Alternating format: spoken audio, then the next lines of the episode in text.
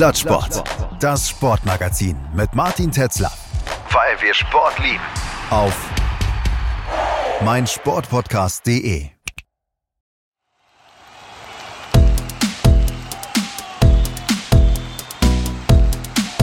Plattsport. Der Sportpodcast.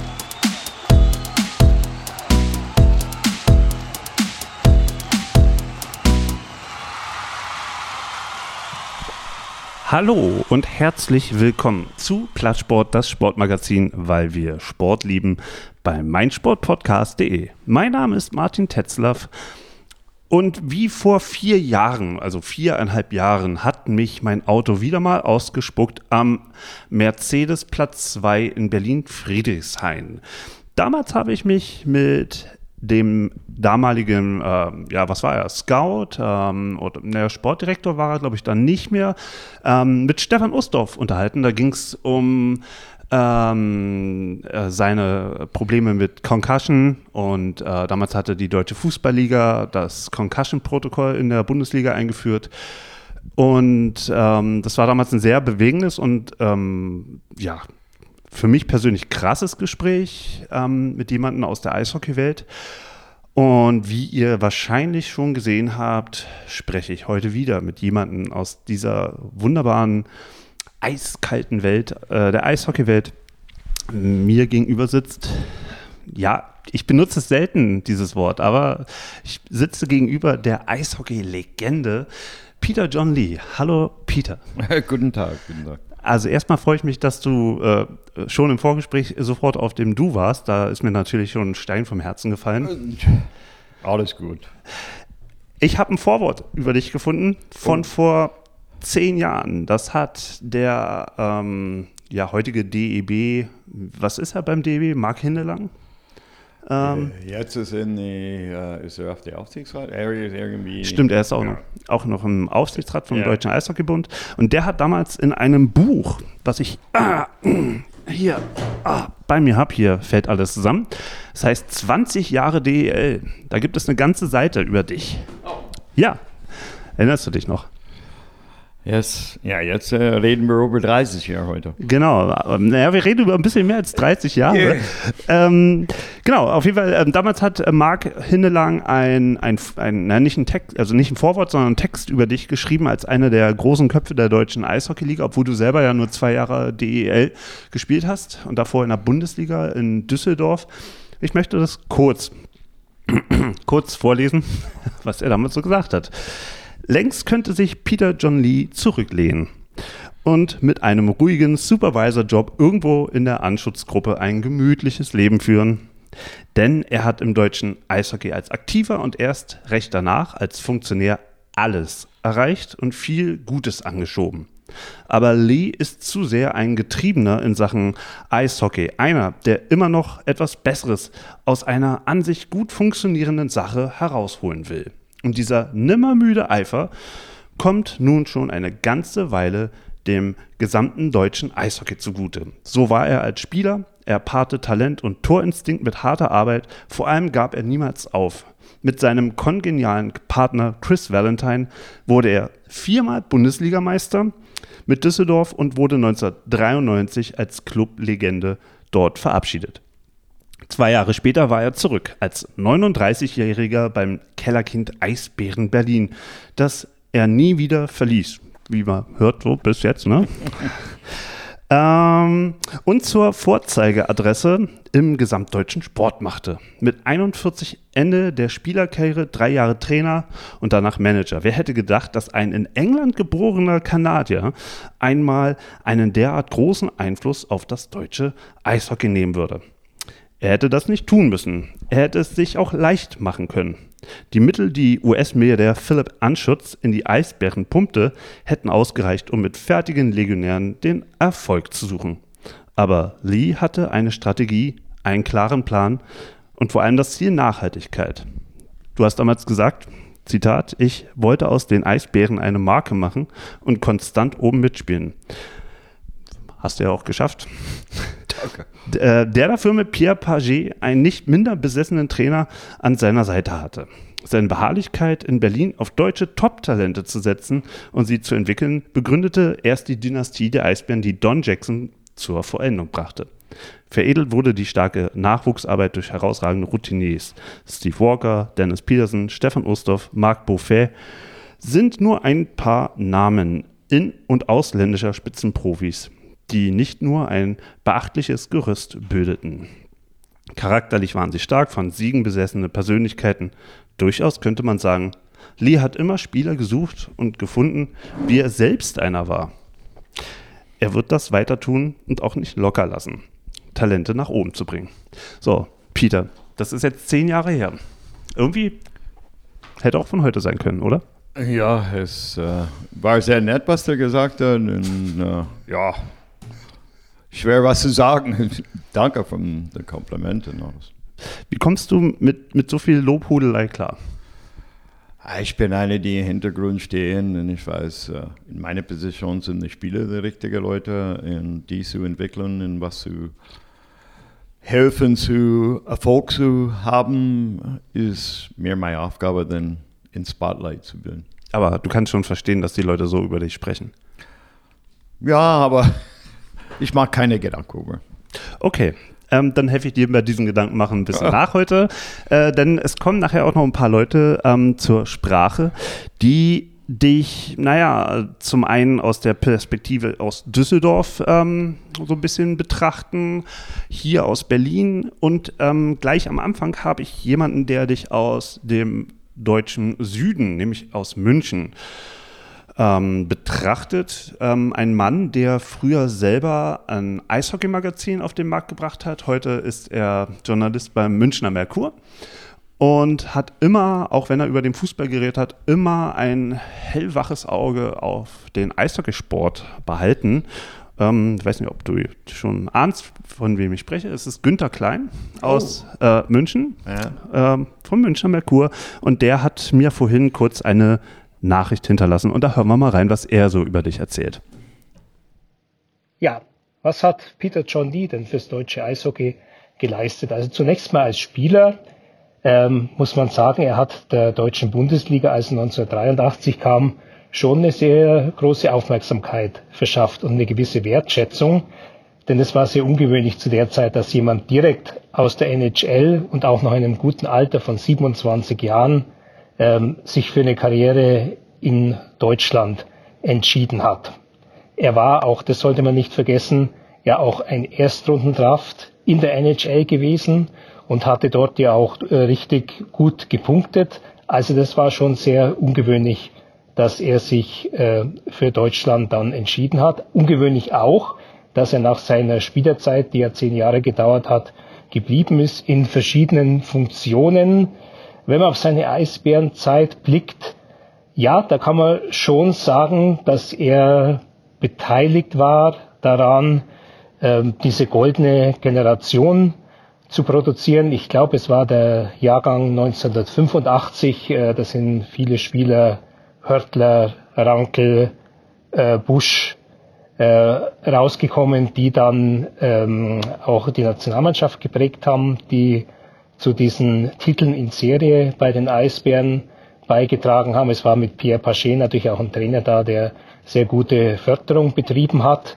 Ähm, allerdings fällt mir bei Peter John Lee auch eine Karrierestation auf, die etwas konträr zum Wohl des deutschen Eishockeys steht.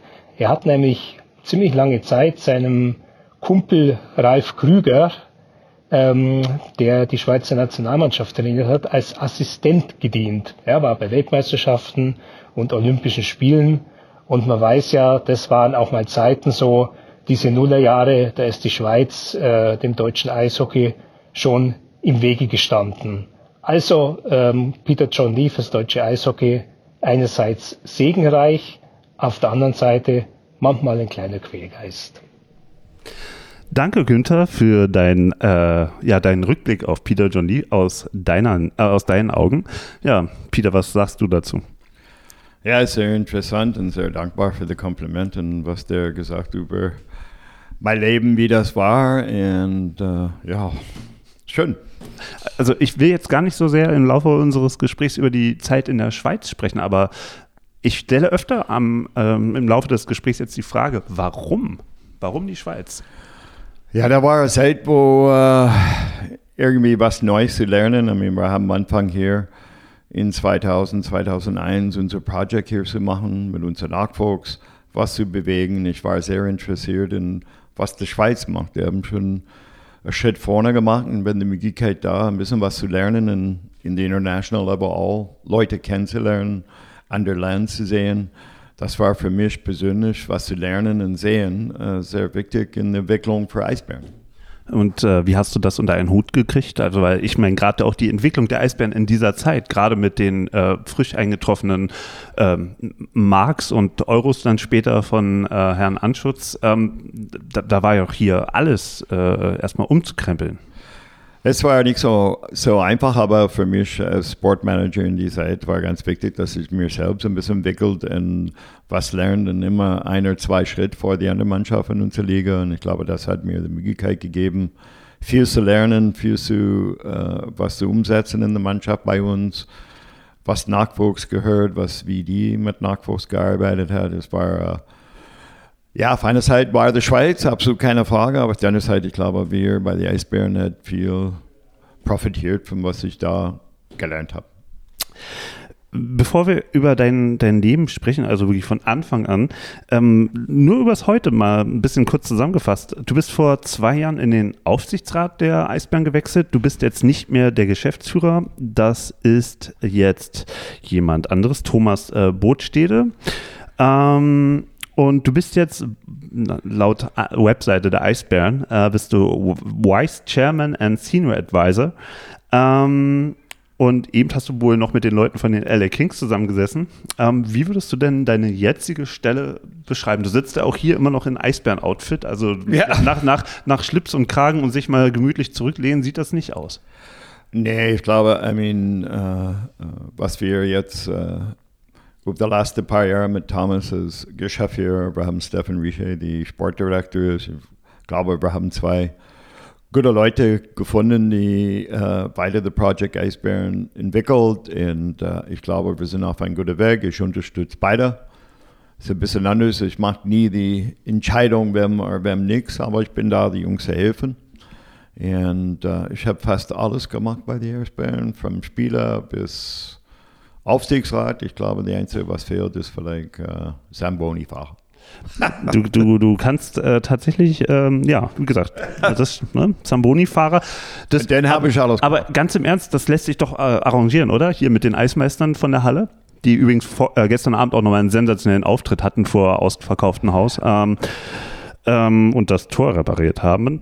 ähm, aber ja, warum nicht du, ne? Also nicht jetzt auf dem Beifahrersitz, so wie die Kids, ja, sondern das Ding mal steuern. Ja, nee, ich bin glücklich, bisher ehrlich sagen. Äh, ich weiß, ich bin vom theoretisch direkt von der NHL hier gekommen in Deutschland, aber ich bin sehr dankbar, dass ich die Möglichkeit als Spieler in Management zu arbeiten und die Möglichkeit in Deutschland zu entwickeln, menschlich und irgendwie was normal ist, fast ein Hobby, aber mein Job ist und hat uh, richtig viel Spaß und viel gesehen. Und ja, ich bin sehr dankbar vor.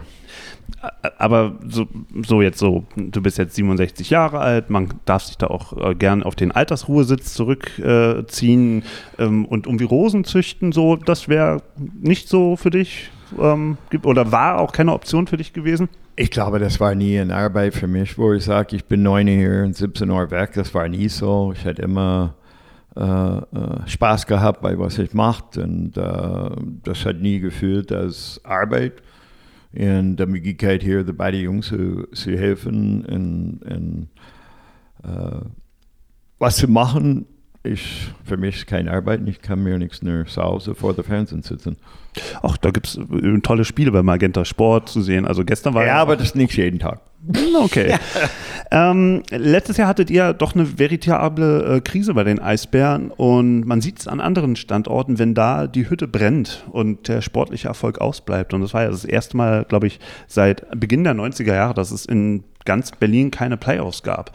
Ähm, da hat schon manch anderer Verein den Trainer ausgewechselt oder auch die jetzt frisch eingeführte Geschäftsführung und Gab es nicht in den letzten zwölf Monaten irgendwie mal die Überlegung, nochmal ähm, in die Position des Geschäftsführers zurückzukehren und das äh, gerade zu rücken, was da letztes Jahr schiefging?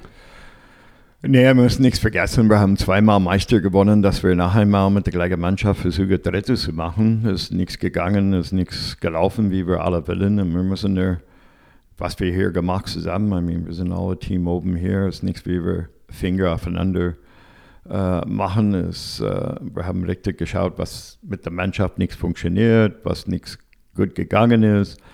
Und ich glaube, wenn du die ja, zwei Meisterschaften gewonnen, ein nach der anderen, dass du eine Auszeit ein Jahr hast, äh, nichts okay ist, aber kann passieren. I mean, wir haben schon ein paar Mal zwei Meister gewonnen in ein Jahr, nichts nichts, äh, einmal ein Viertelfinal, einmal ein Playoff, das war unterschiedlich, aber ich glaube, ich habe immer gesagt, wir versuchen mit oben zu spielen und wenn kann das machen über lange Zeit, nichts nur ein Jahr, wo vielleicht Verletzungen, da kann, you know, verschiedene Sachen passieren und ich glaube, nur auf der Trainer, auf der Sportmanager, even der Geschäftsführer auf einmal, wenn nichts läuft, alles zu äh, äh rausschmeißen bringt gar nichts. Und ich glaube, wir haben viel gute Sachen aufgebaut. Wir haben im Sommer auf unser Problem, was vielleicht nichts gut gegangen, äh, reagiert und wir sind auf einem guten Weg dieses Jahr.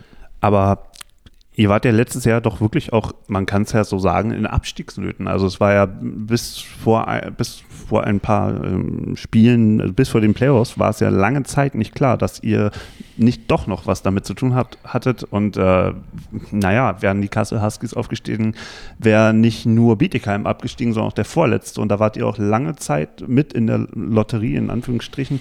Und trotzdem blieb Serge Aubin euer Trainer. Ähm, wie gesagt, woanders wäre das sozusagen immer das schwächste Glied in der Kette. Was, was macht Serge Aubin aus, dass ihr ihn ähm, trotzdem nicht entlassen habt? Ich glaube, es ist ein bisschen anders in Fußball. Ich weiß, im Fußball das passiert ganz schnell, aber ich glaube, in Fußball, du hast so viele Leute unter langfristiger Vertrag, die haben vielleicht vier, fünf Jahre meistens einen ziemlich langen Vertrag, because äh, wenn eine Spieler weggeht, dann hast du diese Ablösesumme oder äh, die kaufen, verkaufen, kaufen Spieler bei uns hat keine richtige lange Vertrag, eine, zwei Jahre. Und du hast die Möglichkeit, ich sage nichts jedes Jahr, aber fast jedes Jahr sieben oder acht Leute zu wechseln, wenn du willst. So, ich glaube, kannst du ganz schnell, wenn du eine schlechte Saison überlebst wie letztes Jahr, die Möglichkeit, was Neues zu wechseln in der Mannschaft und nichts nur den Trainer rauszuschmeißen. Ähm, wie gesagt, wir hatten ja vorhin schon mal über den Begriff äh, Legende gesprochen. Also jetzt kommen wir mal so ein bisschen ähm, wieder vom Tagesgeschäft weg. Ähm, was denkst du über den Begriff Legende oder beziehungsweise was sind Legenden für dich in deiner Definition? Gott, ich war keine Gedanken über Legende oder nächste Legende. Ich habe äh, wunderschönen Spieler in Düsseldorf, eine Wahnsinnreise, wo wir sind mit vier Meisterschaften geendet. Das hat you know, einmalig als Spieler erlebt. Es war eine wahnsinnige Zeit, bin sehr dankbar, äh, das zu erleben. Und jetzt habe ich auch die zweite Möglichkeit, sagen wir, in Management zu arbeiten, in der gleichen Volk zu haben, Leute zu helfen, was vielleicht bei mir äh, andere Leute mir geholfen, aber im Management habe ich die Möglichkeit, Spiele zu entwickeln, andere Leute Volk zu bringen. Und äh, ich mache keine Gedanken über Legende. Auch nicht andere, andere Leute, also zum Beispiel Sven Felski ist, würde ich sagen, unstreitbar eine, eine Eisbärenlegende.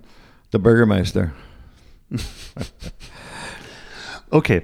Ähm, ich merke schon, da, kommt, da dringt auch so ein bisschen britischer Humor durch. Ähm, und ähm, ähm, ja, dein Leben begann in England äh, am 2. Januar. Du bist genauso wie ich Steinbock. Ähm, ja. Willkommen im Club. Ähm, bist du in England geboren? Du bist kanadischer Staatsbürger. Dein Vater war britischer Fußballer, der sogar 1948 bei den Olympischen Spielen gekickt hat.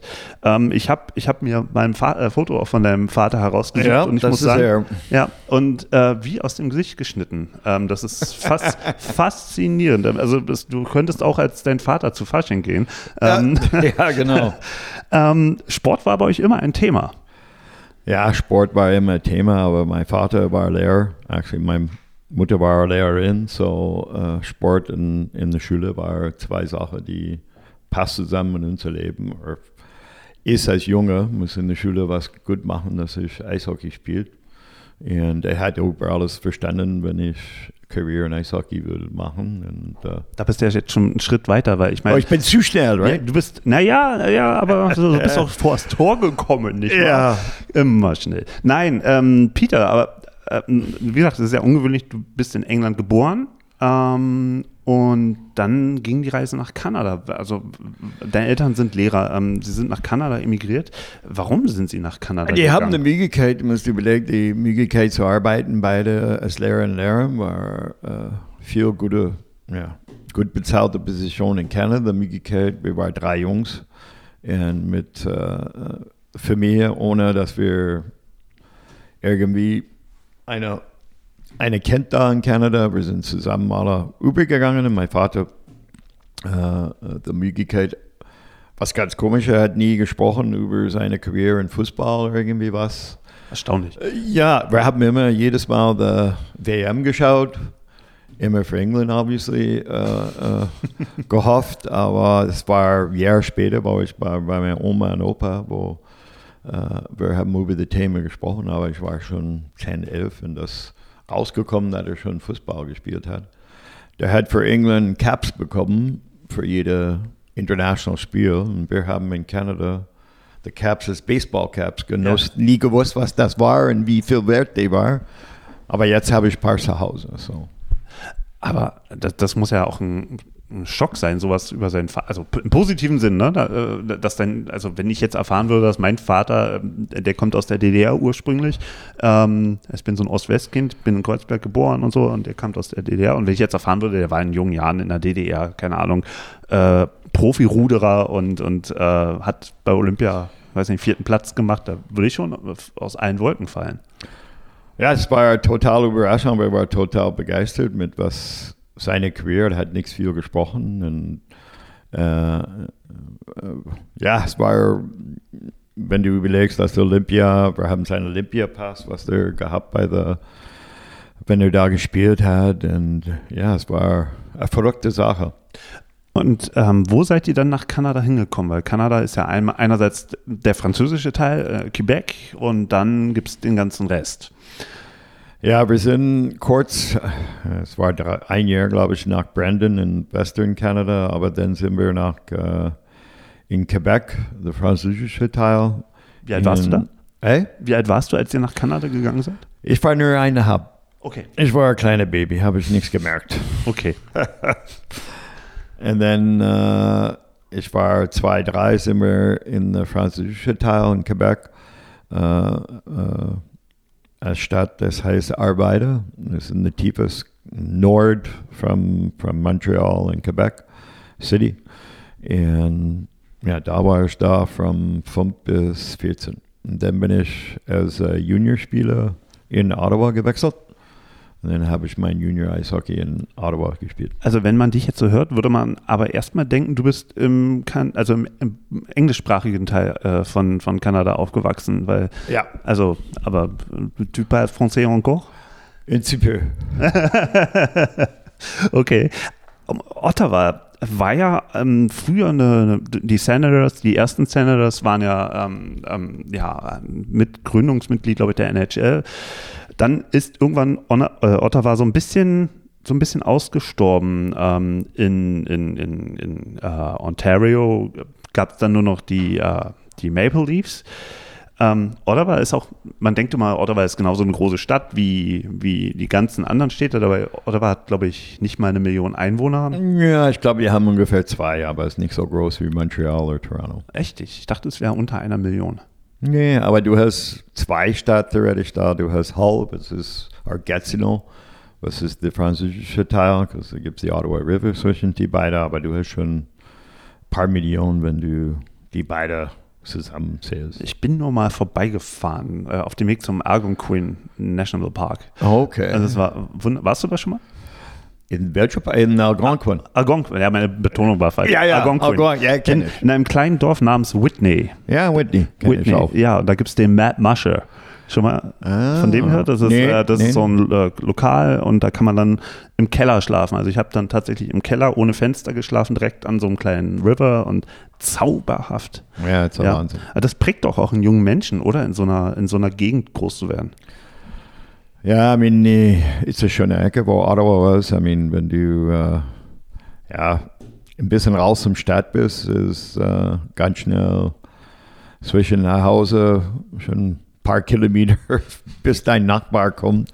Aber schön, schön. Und die Leidenschaft fürs Eishockey kommt dann wahrscheinlich durchs Umfeld, äh, zugefrorene Seen, so wie man sich das romantisch auch ein bisschen vorstellt. I mean, es war ziemlich einfach, da war mehr Schnee, dann grüne Gras den Rasen. Und äh, ja, das, wenn du nach Kanada im Winter hast du die äh, Eisflecke, die draußen sind, äh, du bist automatisch auf Eis. Ich war mit, ja, ich habe zwei ältere Brüder, die waren schon auf Eis.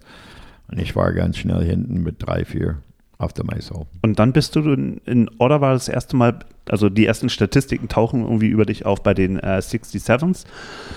Ähm, äh, Junior Hockey. Ähm, wo, wann hast du gemerkt, dass bei dir doch ein bisschen mehr drin steckt, als nur so mit ein paar Kumpels auf dem Eis stehen und ein paar Pucks durch die Gegend ballern? Well, ich bin ziemlich jung. I mean, du musst überlegen, der Junior Eishockey League ist U20-Liga. Und uh, dass ich das geschafft mit 15 habe, war schon was Besonderes für, für Junge. I mean, die waren alle 19 und ich war nur 15. Und da habe ich gewusst, äh, nichts gewusst, aber äh, viel geredet, dass äh, ich habe viel Talent, aber Talent ist nichts alles. Aber ich war sehr jung, hatte Erfolg und äh, mein Vater war immer mit der Schule gegangen, dass ich musste Schu Schule zu Ende bringen und äh, Sport war für er nichts die Ende in alles. Aber wenn ich 19 war und gesehen, dass ich habe die Möglichkeit in die NHL kommen, zu kommen, hat er gesagt, dann probier. Und äh, ich habe schon zwei Jahre Juni abgeschlossen, bevor ich bin in die NHL. Und er hat gesagt, probieren, dann kannst du immer zurück machen und deine University fertig machen. Ähm, ich habe hier heute rein oh. zufällig ein, ein Montreal 1976 ähm, Olympia-T-Shirt an mit dem Biber von damals ja. ähm, im, im Olympiaturm gekauft. Oh. Reiner Zufall heute, natürlich reiner Zufall.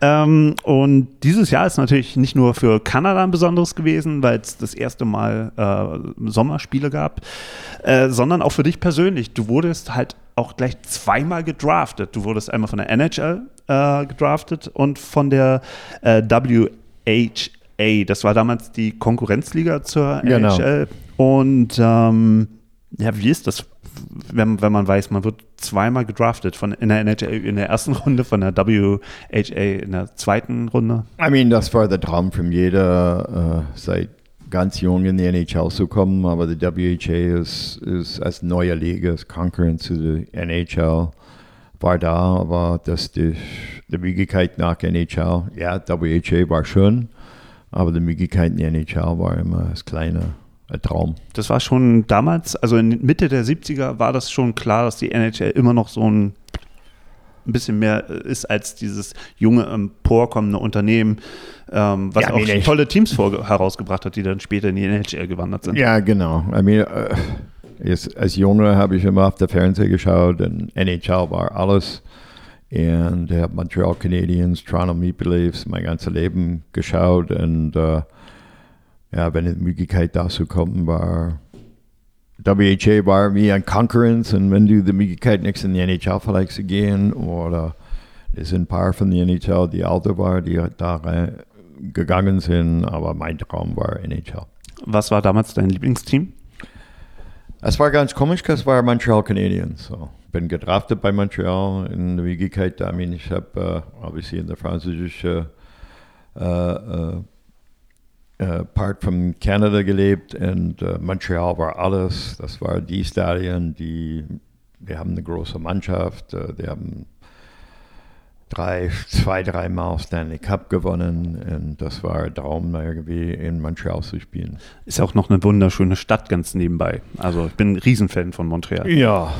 Ähm, so, aber dein Weg ging dann nicht direkt in die NHL, sondern du hattest ja noch ein Jahr dazwischen bei den Nova Scotia Voyageurs. Ja, in Ähm, Halifax. Und warum, warum bist du nicht direkt in die NHL gegangen? Ja, das ist ein bisschen anders. Äh, I mean, die machen das auch heute, aber in die Jahr, wo du gedraftet, du gehörst dieser Mannschaft fast lebenslang direkt.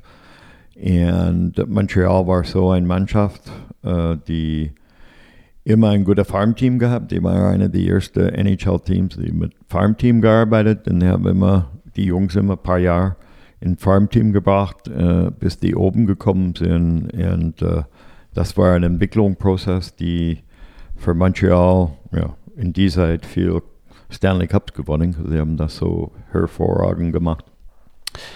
Dein Weg ging dann tatsächlich in die NHL, aber zu den Pittsburgh Penguins. Warum?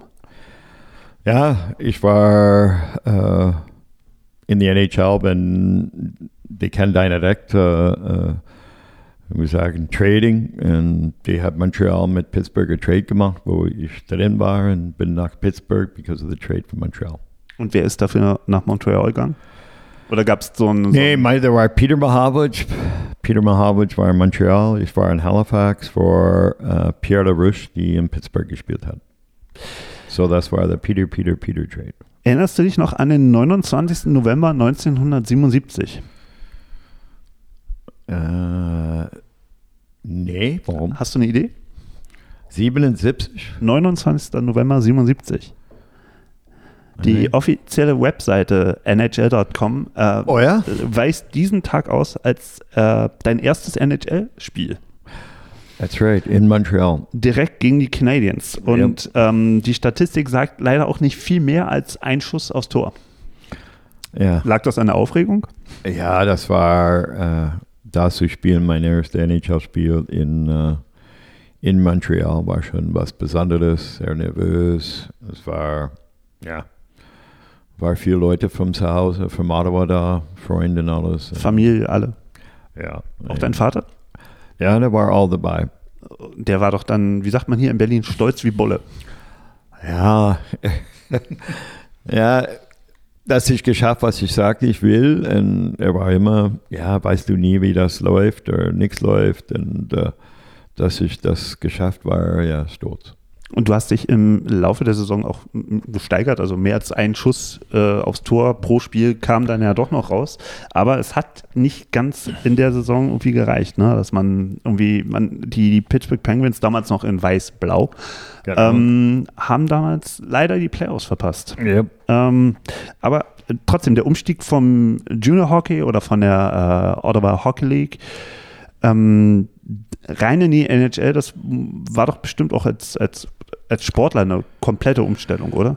Ja, I mean, äh, die NHL, du musst überlegen, äh, wenn du Fußball redest, da gibt es so viele gute Liga in der Welt.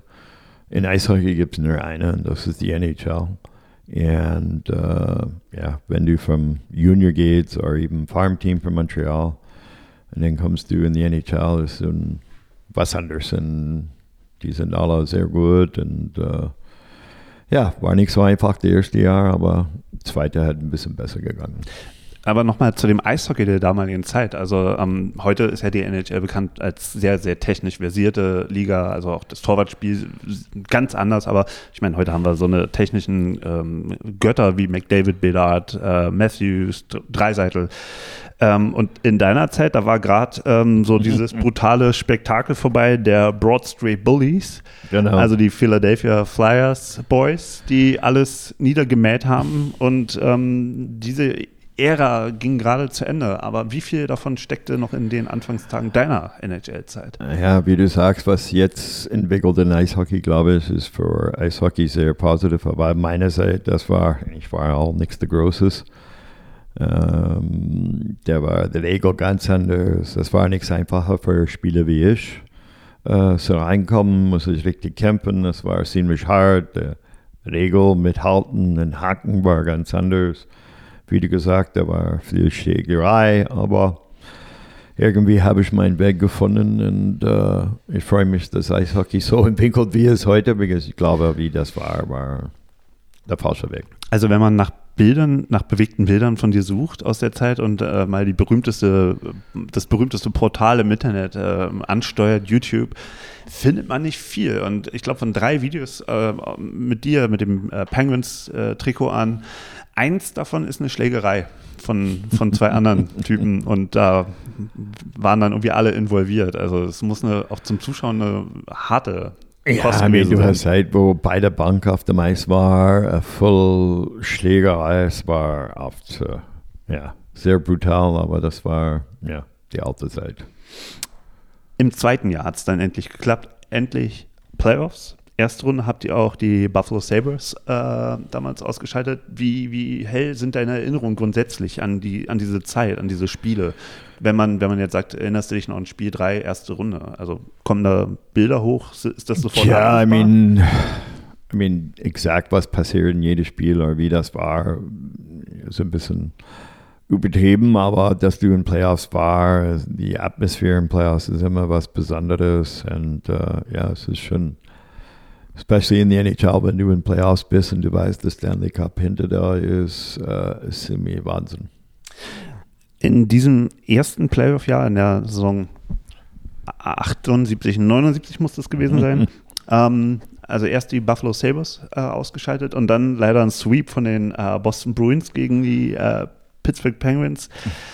Ähm, warst du an, an dem Punkt erstmal stolz, dass du es überhaupt mal in die Playoffs geschafft hast oder war die Enttäuschung dann doch so groß, ähm, in der zweiten Runde auszuscheiden? I mean, Pittsburgh war nie ein Favorit für den Stanley Cup zu gewinnen, wenn ich da war. An jeder Runde Playoffs, was du erreicht hast oder reingekommen, äh, war du immer stolz. Mean, du, bist immer, du willst immer mehr haben, aber für uns war schon ein Erfolg.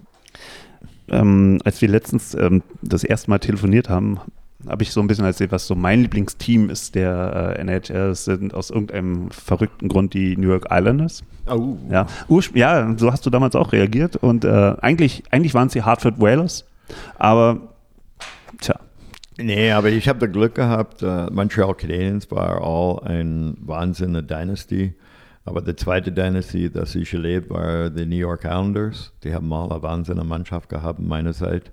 Und ihr hattet ein, ein legendäres, äh, eine legendäre Serie auch gegen die. Äh, Wir haben fast die rausgeschickt, ne? denn die haben uns in Verlängerung und dann sind die durch zu Stanley Cup. Ja, ja, hat, also ich will jetzt nicht zu tief in der Wunde rumdrehen, aber ähm, ihr habt 3-1 nach dem zweiten Drittel geführt und dann hat ein gewisser, er nennt sich John Tonnelly, ja. Ähm, zweimal getroffen. Für euch hatte ein ähm, auch relativ unbekannter Eishockeyspieler namens Mike Bullard. Genau. Ähm, ähm, an das zwischenzeitliche 2 zu 1 geschossen. Und dann äh, in der Overtime ähm, gegen die damals stärkste Mannschaft ähm, der NHL. Die die Stanley Cup die Jahr gewonnen auch. Ja, vier Stück hintereinander. Ja. Ähm, ähm, Und Mike Bullard hat Alleingang, Torwart raus, leere Tor, Scheibe vorbei. Die sind zurückgekommen, Verlängerung gewonnen. Tut das noch weh? Oder, oder äh, ich meine, Ich habe eine kleine Erinnerung. okay. ähm, gut.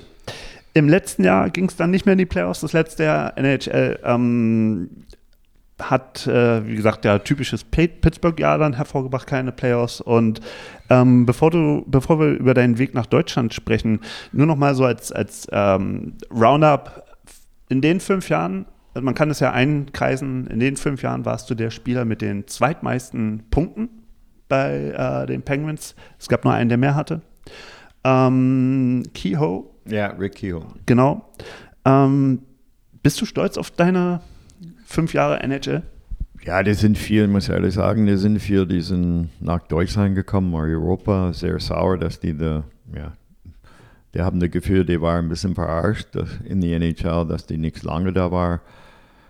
Frage ist immer, wenn ich da geblieben, wie mir, wie lange habe ich gespielt? Ich bin sehr dankbar. Ich habe super fast sechs Jahre da gespielt und äh, in meiner Zeit war nichts die Möglichkeit, als äh, äh, eine Mannschaft zu wechseln oder woanders zu gehen. Du bist äh, Eigentum von der Mannschaft, die, er hat. Heute, ja, wenn du 26 hast, du die Möglichkeit, äh, woanders zu gehen, wenn das nichts funktioniert ja, irgendwie in Pittsburgh war ja, das Ende nicht so besonders gut und äh, ich konnte meine Entscheidung nichts machen. Die entscheidet ja oder nein, nichts ich.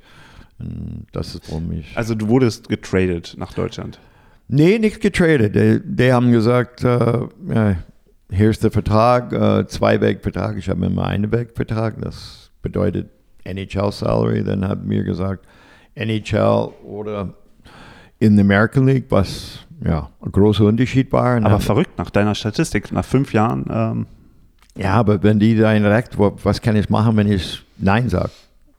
das, das, ist, das ist wohl richtig. Die haben Ähm, alles, I mean, das ist, warum der Spieler heute hat viel mehr in Händen than früher. I mean, wir haben nichts zu sagen.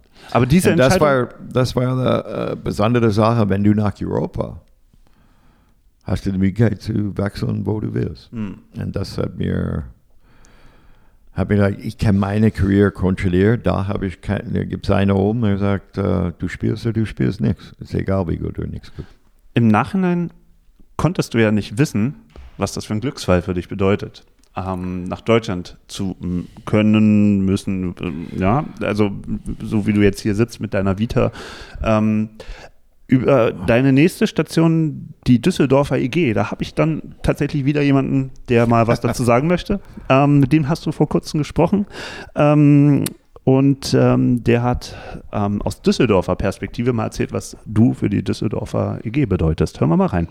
Ja, hallo Martin, hallo Peter. Ich grüße aus dem Rheinland, also aus der Region, in der Peter John Lee bis heute einer der Namen ist, die wirklich synonym fürs Eishockey stehen.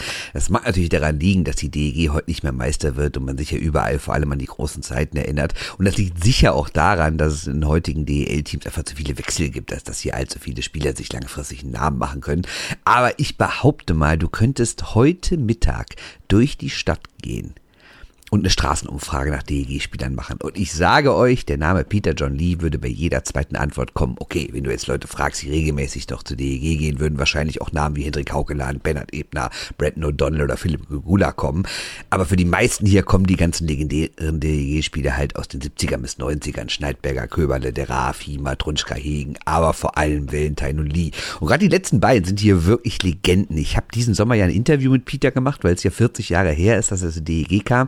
Also habe ich mir gedacht, das wäre doch ein schönes Thema für die Rheinische Post. Und ich sage euch, ich habe auf keinen Artikel oder auf kein Interview in den letzten Jahren so viele Rückmeldungen bekommen wie auf dieses Interview. Also selbst Leute, die gar keinen Plan vom modernen Eishockey oder von der DEG haben, die gar nicht mehr wissen, wie das da alles läuft, haben mich angetextet. Ach, damals, da war ich immer an der Bremenstraße, bla bla bla, die gute alte Zeit eben. Und für diese Zeit steht Peter John Lee, wir dürfen ja nicht vergessen, der hat hier zehn Jahre gespielt und in der Zeit hat alles in Grund und Boden geschossen. Ne? Kurz mal die Zahlen, 451 Spiele, 345 Tore, 335 Vorlagen und eben die vier Meisterschaften und diese Kombination Lee und Valentine ist wahrscheinlich das Beste, was es je hier zu sehen gab. Ne? Bis heute laufen da die Leute äh, hier mit den Trikots rum und am Wochenende war ja Chris Valentine hier, ähm, ist natürlich groß gefeiert worden und da wurden die alten Lieder wieder gesungen und wenn Peter jetzt mal wieder hier wäre und klar ist natürlich was anderes, weil er jetzt regelmäßig mit den Eisbären vorbeikommt, aber wenn er jetzt weg gewesen wäre, wird hier hinkommen, dann wird es genauso laufen. Ne?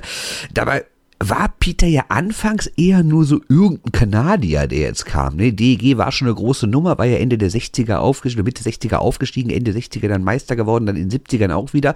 Und man hatte so den Anspruch, jetzt immer Meister zu werden, aber es klappte dann nicht so. Die DEG wartete da schon neun Jahre auf den Titel und hat dann mal wieder groß investiert. Allerdings, der große neue Star war Viktor Nechayev.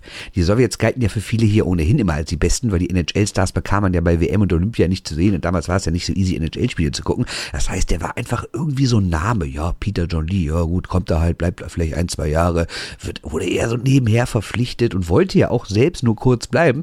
Aber es kam dann komplett anders. Ne? Dechaye floppte, war schnell wieder weg und Peter wurde hier ein absoluter Star, erst recht, als im Jahr danach, 84, dann eben Valentine kam. Und die beiden waren einfach das perfekte Duo. Es dauerte zwar noch fünf Jahre, bis sie dann endlich den Titel nach Düsseldorf gebracht haben. Aber dann gab's halt direkt vier in Folge und das hat natürlich hier niemand vergessen, auch wegen der Bremenstraße, wegen der Stimmung. Aber ohne den sportlichen Erfolg wäre das halt alles nie so groß geworden. Und es ist echt keine Übertreibung zu sagen, dass Peter John Lee einer der Gründe dafür ist, warum viele in Düsseldorf immer noch so wehmütig auf die 80er und 90er schauen. Und ich sag mal so, besser wird's danach nicht mehr. Und wenn ich mir die Gegenwart so anschaue, wird's vielleicht nie wieder so wie damals. So, das also dazu, was Peter John Lee für Düsseldorfer Eishockey bedeutet. Man kann es gar nicht hoch genug einschätzen. Viel Spaß euch beiden noch. Macht es gut. Tschüss. Danke, Bernd. Bernd Schwickerath von, Ja, In deinem Fall Rheinische Post, sonst bei Bissel Hockey oder auch bei den Shorthanded News dann und wann mal wieder. Ja, Peter, das äh, ne, nächste Sprichwort, es läuft doch runter wie Öl, oder? Ja, I mean, Düsseldorf, wenn ich überlege, die Zeit, dass wir da gehabt, wie ich gesagt, ich war so glücklich. Und er hat ein bisschen recht, wo er gesagt hat, ich war nicht so sicher, wie lange ich bleibe. Äh, ich habe gedacht, vielleicht bin ich da ein Jahr und dann äh, äh kann ich zurück in die NHL, aber die, wie die Fans, wie alles, äh, Bremer Straße, wie alles gelaufen, muss ehrlich sagen, war eine schöne Reise. Wir haben mal nichts einfach den ganzen Weg, aber war eine schöne Reise bis Meisterschaft und ja, wie die Leute in Bremerstraßen war schon einmalig. Also ich stelle mir das ja so vor. Ähm, man kommt aus der besten Eishockey-Liga der Welt und auf einmal heißt es äh, ESV Kaufbeuren statt äh, New York Rangers oder SC Ries Riesersee statt äh, Montreal Canadiens. Ähm, das muss doch ein, ein, Kulturschock sein, oder? Ja, kannst du sagen, aber I mean, auf einer Seite hat meine, ich habe die Entscheidung, ich habe die Möglichkeit hier, ja, ich habe entschieden, nach Düsseldorf zu kommen. Uh, es war nichts wie getradet oder irgendwie muss ich.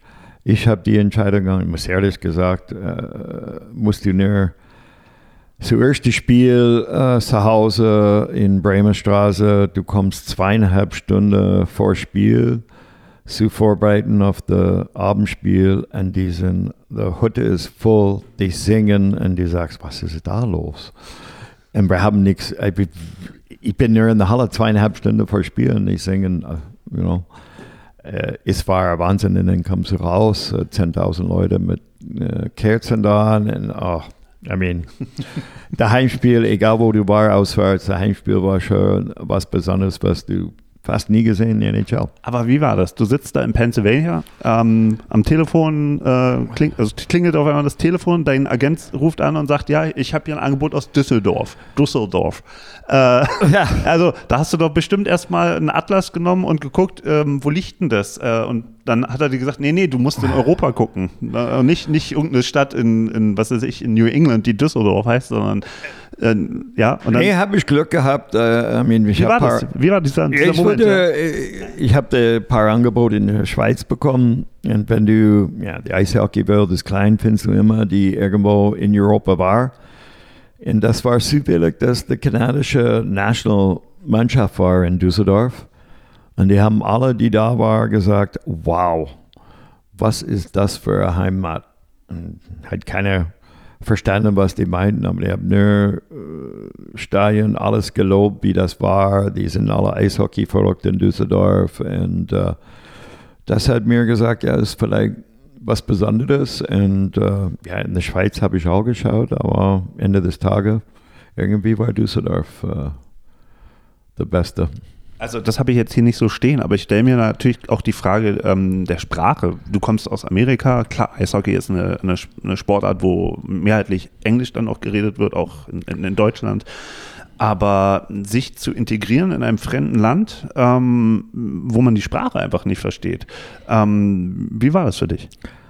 Ja, es war, I mean, ich bin einer, die will was immer neu, was äh, äh, sehen. Und ja, es war nicht so einfach. Ich muss ehrlich sagen, doch, jeder hat uns mit offenen Armen, vielleicht können wir nichts reden, aber die haben uns mit offenen Armen uns geholfen auf jeder Ecke. Und äh, ohne dass wir das Sprachkind äh, haben, die, haben wir vom ersten Tage wie zu Hause gefühlt.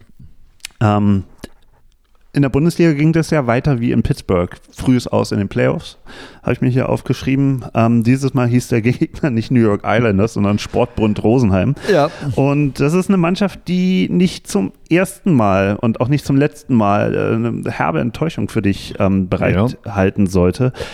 Im zweiten Jahr kam ja dann äh, Chris Valentine, ähm, ich glaube, von den, war der von den Capitals? Ja ähm, nach, nach Düsseldorf gekommen. Genau. Und ähm, auf einmal gab es eine Leistungsexplosion, ähm, auch für dich persönlich. Ähm, also plötzlich warst du in den Top 10 bei den Scorern ähm, mit äh, 63 Scorerpunkten in 36 Spielen.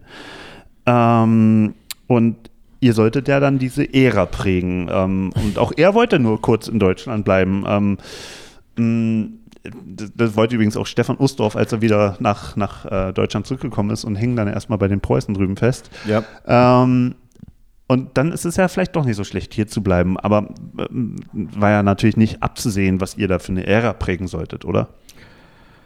Nee, uh, I mean, er hat vom ersten Tag geklappt für uns beide. Und uh, uh, auf dem Eis, an der Eis haben wir uns gut verstanden. Und uh, wir haben Glück mit einer guten Mannschaft langsam jedes Jahr verbessert und uh, hat richtig Spaß zusammen. I mean, es ist ganz selten, dass du mit uh, no, neun Jahren, fast zehn Jahren mit der gleichen Mittelstürmer. Aber ja, habe ich das Glück, dass einer, die gut zu mir passt und ich glaube, ich zu er, äh, die Möglichkeit, was zu schaffen, nichts persönlich, aber auch mit Meisterschaft. Also, also, also, du untertreibst ja so, ne? Plast ganz gut. Im dritten Jahr habt ihr alles klein, äh, kurz und klein geschossen. Äh, Chris und du, ihr kamt zusammen auf 155 Punkte in deiner, in deiner dritten Saison. Ähm, äh, warum hat das so gut funktioniert? Ich meine, äh, hätte, der hätte auch von irgendwo kommen können, aber warum hat das mit ihm so gut geklappt? Ähm, und so, so ein Blick auf heute, ähm, was habt ihr heute noch für eine Beziehung zueinander? Was bedeutet er für dich?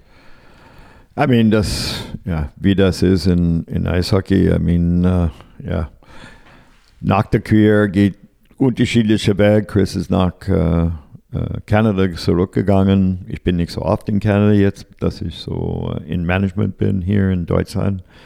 Aber die Zeit, wo wir zusammen gehabt, war schon Wahnsinn. Im Sommer haben wir, wir waren beide von Ottawa, so ich war den ganzen Sommer all da, haben wir Summertraining gemacht. Äh, ja, dann auf der Mais waren wir in Düsseldorf auch zusammen, der war immer bei uns Abendmessen, aber wie das geht im Leben, oft äh, trennen die weg, aber wir haben schon ein paar Mal gesehen, aber es ist schon lange her. Ja, solltet ihr mal wieder nachholen. Vielleicht in Düsseldorf. Da ja, gibt's genau. eine große Party. Haben die da mal wieder was zu feiern? Ja, genau. Aber interessant. Also ihr, ihr habt die Sommer äh, zusammen verbracht damals in Genau. Ottawa, habt zusammen trainiert. Ähm, also das klingt jetzt verrückt, aber entwickelt man im Privaten einen Blick, den man dann später auf dem Eis sich zunutze machen kann, dass, dass man weiß, wie der andere tickt und wo er vielleicht langgehen könnte? Habt ihr euch da sehr viel unterhalten? Ich glaube, I mean, sein Spiel war ein bisschen anders als mein. Äh, der kann ein paar Sachen was besser, als was vielleicht ich kann. Ich habe eher, ich war, sagen wir, lauferisch ein bisschen besser, sagen wir. Er war mit der Scheibe vielleicht ein bisschen mit Passen und alles sehr gut. Und irgendwie haben wir fast blind verstanden. Irgendwie muss ich nicht schauen, ist er da? Ich habe schon gewusst, dass er da war irgendwie ist schwer zu, zu erklären in Wörter, aber ja, war wie blind. Ähm, kennst du den Fußballer noch Ulf Kirsten? Der Name kenne ich. Ja, Ulf Kirsten hat äh, zu seiner Zeit in der Bundesliga mit Bayer Leverkusen alles kurz und klein geschossen. Mhm. Ähm, sein Trainer Christoph Daum lobte damals immer die äh, Vertretermentalität, ähm, also sprich, es immer wieder zu versuchen und ähm, immer wieder anzugreifen, äh, auch wenn der Ball mal am Tor vorbeigeht, auch wenn die Meisterschaft verloren geht, immer wieder aufs Neue. Ähm, heute ist Ulf Kirsten ähm, ja, eine Legende in, äh, in Leverkusen. Ja. Und aber euch unterscheidet, dass er sozusagen immer gescheitert ist und nie äh, die Meisterschaft geholt habt. Das ist bei euch anders gewesen, aber ihr musstet wirklich einen extrem langen Weg gehen. Also ihr habt euch zuverlässig am Sportbund Rosenheim und an den Kölner Hain die Zähne ausgebissen. Ja. Und ähm, wenn, man, wenn man bei YouTube guckt, gibt es so, fin so ein Finalvideo in Düsseldorf. Du schießt zwei Tore gegen den Sportbund Rosenheim, Karl Friesen im Tor. Ähm, und trotzdem geht die Meisterschaft in Düsseldorf nach Rosenheim. Ähm, und ich meine, zu dem Zeitpunkt, 1989, warst du jetzt dann auch schon wieder sechs Jahre in Deutschland. Ja. Ähm, hat man dann nicht einfach die Schnauze voll und sagt, ich packe jetzt meine Sachen, spiele jetzt, äh, äh, weiß nicht, irgendwo in Kanada auf so einer äh, Altherrenliga oder so? Nee, ich muss ehrlich sagen, ich sage das immer, es hat, even hier bei den Eisbären, ist die Reise, wo du äh, oben, I mean, gehört verlieren dazu, aber diese Reise bis Meisterschaft, wo du alle versucht, alles zu geben, zu lernen, zu jedes Jahr zu entwickeln und äh, irgendwie auf der Meisterschaft zu kommen, diese ganze, you know, die Jahre, wo wir nichts gewonnen, war auch ganz wichtig in unserem Lernprozess und wie wir alle als Mannschaft entwickelt. Da waren immer ein paar Spiele, die gekommen, ein paar Spiele, die weggegangen. Aber langsam haben wir diese Reise, sagen wir, da waren bestimmt sechs, sieben Leute, die das zusammen gemacht haben. Bestmeisterschaft äh, war schon, schon hat viel Spaß gemacht. Also ähm, die Namen ähm, möchte ich mal nennen, die da in dieser Mannschaft auch eine Rolle gespielt haben, die auch tatsächlich zuverlässig fast die ganze Zeit dann ähm, die vier Meisterschaften, die dann folgten, äh, gewonnen hat. Ähm, das, das klingt wie eine Best-of-Mannschaft, ja? wie, Genau. wie, wie, wie äh, keine All-Star-Game äh, von der äh, Bundesliga damals. Helmut Graf, Niederberger, Andi Hiemer, Gerd Trunschka, Didi Hegen, Andi Brockmann, Chris Valentine, Chris Amon. Ähm, was habt ihr in dieser Saison 89, 90 besser gemacht als in den Jahren zuvor? Ah, ich glaube, wir haben äh, äh, ein bisschen verstanden, dass wir, äh, ja, was kann ich sagen? Die Leute in Wolfsburg müssen jetzt genau zuhören, ja, Ja, ja je- wie, man, wie man Meister wird nach ja, einigen ich weiß, Rückschlägen. was du meinst, aber äh, ich glaube, wenn du verlierst, diese, äh, diese, was du brauchst, dann ist immer eine kleine Sache, ist nichts immer, was musst du alles ändern, aber du weißt schon in bestimmte äh, Spiel oder bestimmt, äh, wenn du vorne bist oder was musst du machen, wenn du Du kannst immer mit Aggression was machen. Haben wir immer versucht, anfangen mit nur Aggression, wenn irgendwie nichts gut gegangen ist, instead of unsere Kurse halten und weitermachen. Ich glaube, wir haben schon viel gelernt und äh, ja, wir waren theoretisch alle heiß und haben wir die Schnauze voll mit verlieren. Damals ist dir ein Mann begegnet, der ähm, auch heute noch in deinem Alltag hier bei den Eisbären eine Rolle spielt. Ähm, Im Tor stand ja nicht nur Helmut Graf, sondern ein anderer junger Mann, der dir jetzt unbedingt mal ein paar Worte sagen möchte. Ähm, das Interview habe leider ich nicht geführt, sondern jemand anders. Aber wir hören jetzt ähm, euren heutigen Sportpsychologen Markus Fleming, damals Torhüter der Düsseldorfer EG. Markus Flemmer. Ähm, mit Peter, Peter John Lee bist du bei den Eisbären. Alles schön und gut. Du bist Mentalcoach hier. Äh, du kennst Pete sehr, sehr lange. Du hast gemeinsam mit ihm gespielt. So die glorreichen Zeiten von der Düsseldorfer EG. Wie wichtig war Peter John Lee für diese, für diesen Club zu diesen Zeit bei diesen Meisterschaften? Er war unglaublich wichtig, ähm, also als Spieler und vor allen Dingen als Mensch. Ähm, ich kann mich erinnern, ich war ja damals sehr, sehr jung und er, er war schon ein bisschen älter als ich, erfahrener Spieler und ich weiß zum Beispiel, dass er mich direkt als seinen Roomie genommen hat. Ich durfte mit ihm sozusagen im Doppelzimmer übernachten. Was ich nicht wusste ist, die Jungs haben alle schon gelacht, dass er das gefragt hat, dass es der unglaublichste, lauteste Schnarcher war, den ich in meinem Leben je erlebt habe und ich habe wirklich eine Nacht mit dem zusammen im Doppelzimmer äh, nicht geschlafen. Ich war wach ähm, und dann habe ich mir habe ich darauf bestanden, dass ich ein Einzelzimmer bekomme. Aber ansonsten ein super, super Typ. Also ein unglaublicher Spieler, unglaublich wichtig fürs Team. Ähm, war wirklich gut, war oft beim zum Essen eingeladen. Ups. Zum Essen eingeladen, ähm, hat sich sehr gekümmert auch um andere und äh, einfach ein echt großartiger Mensch. Nimm mal zur Seite, dass jemand wie Pete ein absolut begabter Eishockeyspieler gewesen ist. Aber rein menschlich, hast du schon ein bisschen so nebenbei erwähnt, der Kerl kann jeden, aber wirklich jeden zum Lachen bringen. Ja, unglaublich. Er hat wirklich einen super guten Humor. Ähm, er hat immer auch so eine feine Art gehabt und genau gewusst, wann er mal irgendeinen Spruch machen muss und wann nicht. Er war, ähm, war eigentlich immer relativ ruhig, aber wenn Pete mal was gesagt hat, hat alle, jeder, haben alle in der Kabine zugehört und gedacht, wow. Und er hat wirklich einen lustigen, so ein bisschen so einen dunklen britischen Humor, den du ja auch, glaube ich, sehr schätzt. Also, ähm, jeder hat Stories.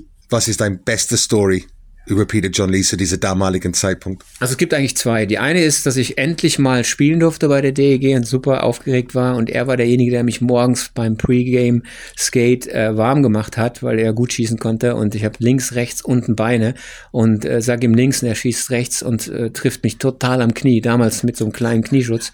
Hey, ich habe gedacht, ich kann nicht spielen. Das war unglaublich. Ja, genau, und er lacht Und äh, ich habe aber ein sehr gutes Spiel gespielt, Gott, Gott sei Dank. Das ist die eine Geschichte, da drehen wir immer noch drüber. Und die andere Geschichte ist, dass wir zusammen bei der ersten Meisterschaft in einem gefeiert haben und ähm, dann in einer äh, in einer Bar in Düsseldorf waren und er mir ähm, mir geholfen hat, als ich äh, äh, von der Theke äh, so ein Stage Jump gemacht habe, weil ich dachte, die Fans würden mich auffangen, was aber nicht passiert ist. Aber er war da. Gott sei Dank. Dankeschön, Markus Fleming, Torwart, Legende. Schon wieder eine Legende. Ja, was sagst du? Ich muss lachen, because uh, hat er recht. Die, uh, ich habe immer versucht, mit den jungen Spielern ein bisschen was zu helfen, aber als Rumi uh, hat er die ganze Nacht nicht geschlafen. Das war hier in Berlin. Und uh, das Schlimmste war, der hat Hans Sack war unser Trainer. Und er hat total Angst, zu Hans zu gehen, sagen, ich will nichts mit Peter Lee schlafen, ich brauche ein einziges. Und der war nur ein Rookie. Und ich glaube, Hans hat er totgeschossen. Aber dann habe ich mit Hans gesprochen und gesagt, der war immer jung. Hans, den habe ich komplett jetzt in meiner Vorbereitung vergessen. Ähm, Hans Zach, hast du vor dem Angst gehabt? Nee, hat total Respekt. I mean, Hans, Hans war sehr geradeaus, hat seine Meinung gesagt und weiß, was der will von jeder. Und ähm, muss ehrlich sagen, wir beide hat nie Streit, nie irgendwie was gehabt. Und Keine Lautstärke? Nee, ich glaube, I mean, ich war nicht eine, die ein bisschen faul war oder im Training. I mean, oft musste er mir beruhigen im Training. I mean, ich glaube, wir waren das erste Training, was wir gehabt haben, da war Rick Mann, haben wir ein 1-1 gemacht. Hat Hans irgendwie eine U-Bahn gemacht und wir sind fast in Schlägerei gekommen und er hat oh mein Gott, was ist hier los? Ich glaube, der weiß, dass äh, egal was das Training oder bei Spiel, habe ich immer 100% äh, immer gegeben. Und da hat Hans, es ist sein einziges und alles ist dieser Kampfgeist und äh, ja, Skill, Talent, alles kommt dazu, aber das war für er alles ein ganz wichtig bei mir. Ich glaube, habe ich immer alles gegeben. Ähm, offenbar hast du ja auch eine relativ sadistische Art, ähm, was so, wenn man Markus Fleming so ähm, lauscht, ja, ähm, gehässiges Lachen, wenn jemand Schmerzen hat, aber okay. Ähm, ich hatte, das muss ich, das muss ich dir jetzt heute auch gestehen, ich äh, hatte auch äh, immer große Komplexe, wenn du nach Berlin gekommen bist. Ähm, ich bin nämlich früher ein Fan vom BSC Preußen gewesen. Von wem? Ähm, Von wem? ähm, Kenne ich nicht. Äh, ja, so, das, das, den Eindruck hatte ich damals auch. Das war furchtbar. Ähm, also, ähm, gefühlt ha hatten wir nie eine Chance, wenn ihr gekommen seid. Ähm, es gab immer nur Siege für die DEG. Ich, erinnerst du dich, auch wenn du dich an den Verein nicht erinnerst, erinnerst du dich an eine Niederlage an der Schafiestraße? Yep. Ich erinnere mir alles. I mean, das war immer was Besonderes, in Berlin zu kommen. I mean, da war, äh, musste immer reinfliegen. Wir haben das Glück, wenn es Sonntagsspiel kann man ein bisschen rausgehen in Berlin, was äh, ziemlich schöne Stadt ist. Kudamm. Abends, Kudamm haben wir schon durchgemacht. Hattet ihr dann auch so eine, so eine, ähm, so eine Seidenballon-Anzüge äh, an und seid dann so als Team über den Kudamm gegangen? Nee, nee, nee, nee. Ja, ich, hatte mal, ich hatte mal den Fußballer Andreas Gierchen äh, im Interview und der hatte ähm, für den 1. FC Köln gespielt und die hatten hier Europapokalfinale Madrid gegen 1. FC Köln, weil es gab Randale in Belgien und deswegen, deswegen durften die nicht in, in, in Köln spielen und dann sind sie ähm, ähm, um Leute zum, zu diesem Spiel zu bewegen. Hinspiel ging, glaube ich, 5-1 für Madrid aus. Also niemand hatte Lust, zu diesem Spiel zu gehen. Ja. Und dann hatten sie alle so ähm, Trainingsanzüge mit Ballonseide an und haben Blumen an die Menschen auf dem Kurfürstendamm verteilt, dass die doch bitte zu dem Spiel kommen. Eine wunderschöne Anekdote. Und ich stelle mir das auch gerade vor, wie ihr dann so in Ballonseide. Und die Jeferstraße war ziemlich immer ausverkauft. Wir haben so eine Unterstützung für die Mannschaft da, aber nee, wir sind inkognito ein bisschen underground gegangen und äh, uns Spaß gehabt. Aber trotzdem, es war wirklich immer, immer in meiner Erinnerung furchtbar. Es gab, also wenn es mal was zu gewinnen gab, dann war es Komisch, war knapp. schön, für meine Erinnerung war schön. Ja, deine, super, das ist ein Traum, ja. Aber ich meine, das, äh, lass uns mal kurz nur über die Mannschaft sprechen, weil, weil ich habe auch so ein Bedürfnis, über, über so eine untergegangene Mannschaft mal zu sprechen.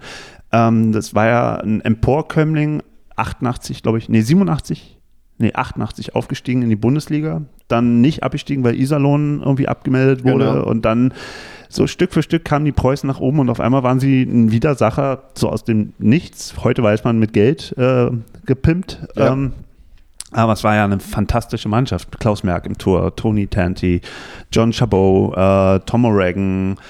Ähm, also das war ein, ein also Gates Malo, Thomas Schenko waren große Spieler. Ähm, was war das für euch damals? Also wie habt ihr das wahrgenommen, dass da auf einmal jemand so aus dem Nichts in die, in die Spitze der Bundesliga kommt? Nee, I mean, Klaus Merck haben wir schon gesehen, der war in Rosenheim vor und dann ist nach Berlin hier gekommen.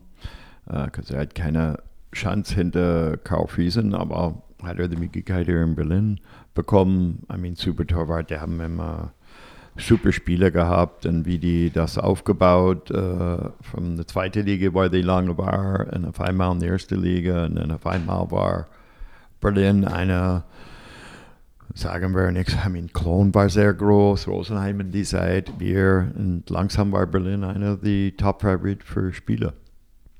Und sie haben es nie geschafft. Nie.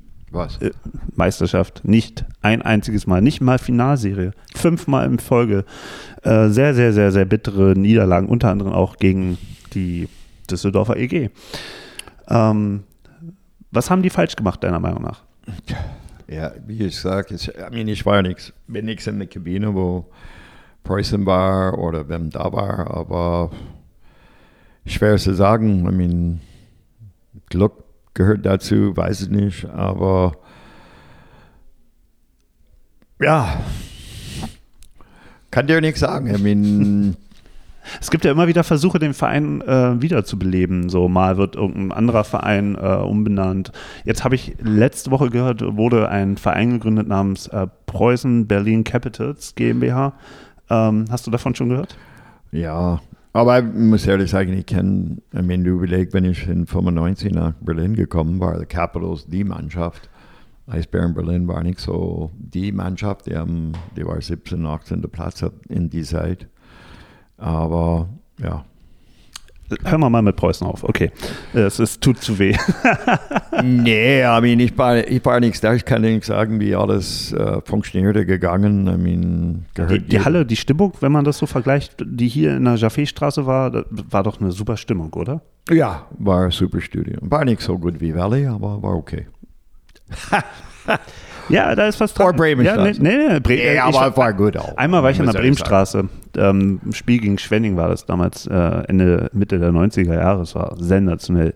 Ja. Ähm, und Valley war ich auch einmal, aber nur zu einem, äh, oh Gott, Juniorenländerspiel. Ehrlich? ja, ja. Ähm, U20. äh, wann war das? 95, 96. Und ähm, äh, einer von uns hatte ein Preußen-Trikot an und ähm, als ihm dann Kloppe angedroht wurde, musste er dann das Trikot aussehen. Und damit war auch meine Geschichte mit dem Valley auch irgendwie schon frühzeitig beendet. Oh. Ich, ja, ja, ich, es ist eine andere Perspektive. Ja. Ähm, äh, lass uns mal zu dir zurückkommen, das ist viel schöner. Ähm, 93 endet deine Düsseldorfer Zeit. Ähm, du hast dann gesagt, ich beende meine Karriere. Ähm, 37 Jahre kann man auch mal aufhören mit Eishockey spielen, oder? Ja. Nee, ich habe äh, aufgehört, habe ich nie gesagt, aber ich habe die Möglichkeit, was zu machen in Ottawa. Ich will mein Trainerschein, mein alles fertig machen in Ottawa und habe ich die Möglichkeit da, das zu machen. Und habe ich gedacht, ja, warum nichts jetzt? Das waren auch wieder die Sek äh, 67s. Genau. Ähm, und das hast du nur eine Saison gemacht, das lief nicht so erfolgreich. Ähm, äh, hattest du nicht den, den, den, ja, die Energie, noch ein weiteres Jahr in diesen Verein zu investieren?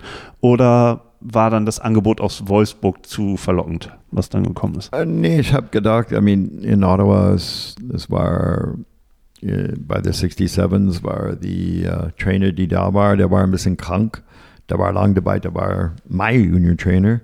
Und auf einmal war er krank, der war ein paar Jahre nicht so äh, äh, dabei, aber nach dem zweiten Jahr auf einmal war er voll gesund und wurde die Möglichkeit zurück als Trainer zu kommen. Und er war Legende-Trainer und er war keine Chance, dass ich sage, nee, würde ich hier bleiben. äh, aber auf die andere Seite, was ich gemerkt, wenn ich da war, meine Expertise oder was mein Wissen ist mehr in Europa. Ich kann das Spiel in Europa, ich kann die Stadt, ich kann die Mannschaft. Ich habe überlegt, wenn ich irgendwie als Trainer irgendwie was mache im Management, das, äh, ich glaube, das ist besser, wenn ich nach Europa gehe. Und dann klingelt das Telefon und diesmal war es nicht Düsseldorf, sondern Wolfsburg. Zweite Liga, ER ERC Wolfsburg. Genau. Ähm, auch wieder mal die Frage, why? Warum?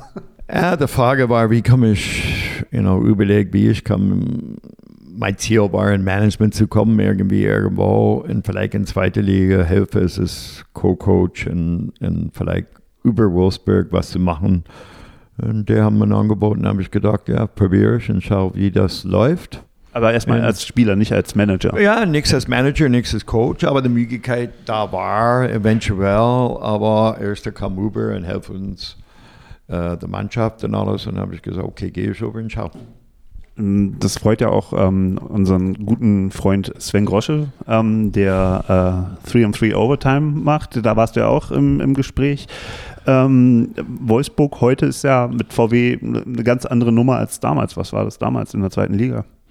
Absolut keine Frage. I mean, was die, wenn du die neue Halle siehst jetzt, wie die Mannschaft entwickelt hat, äh, was die geschafft in die in der DL, äh, Wahnsinn, Cap off für was die da geschafft haben.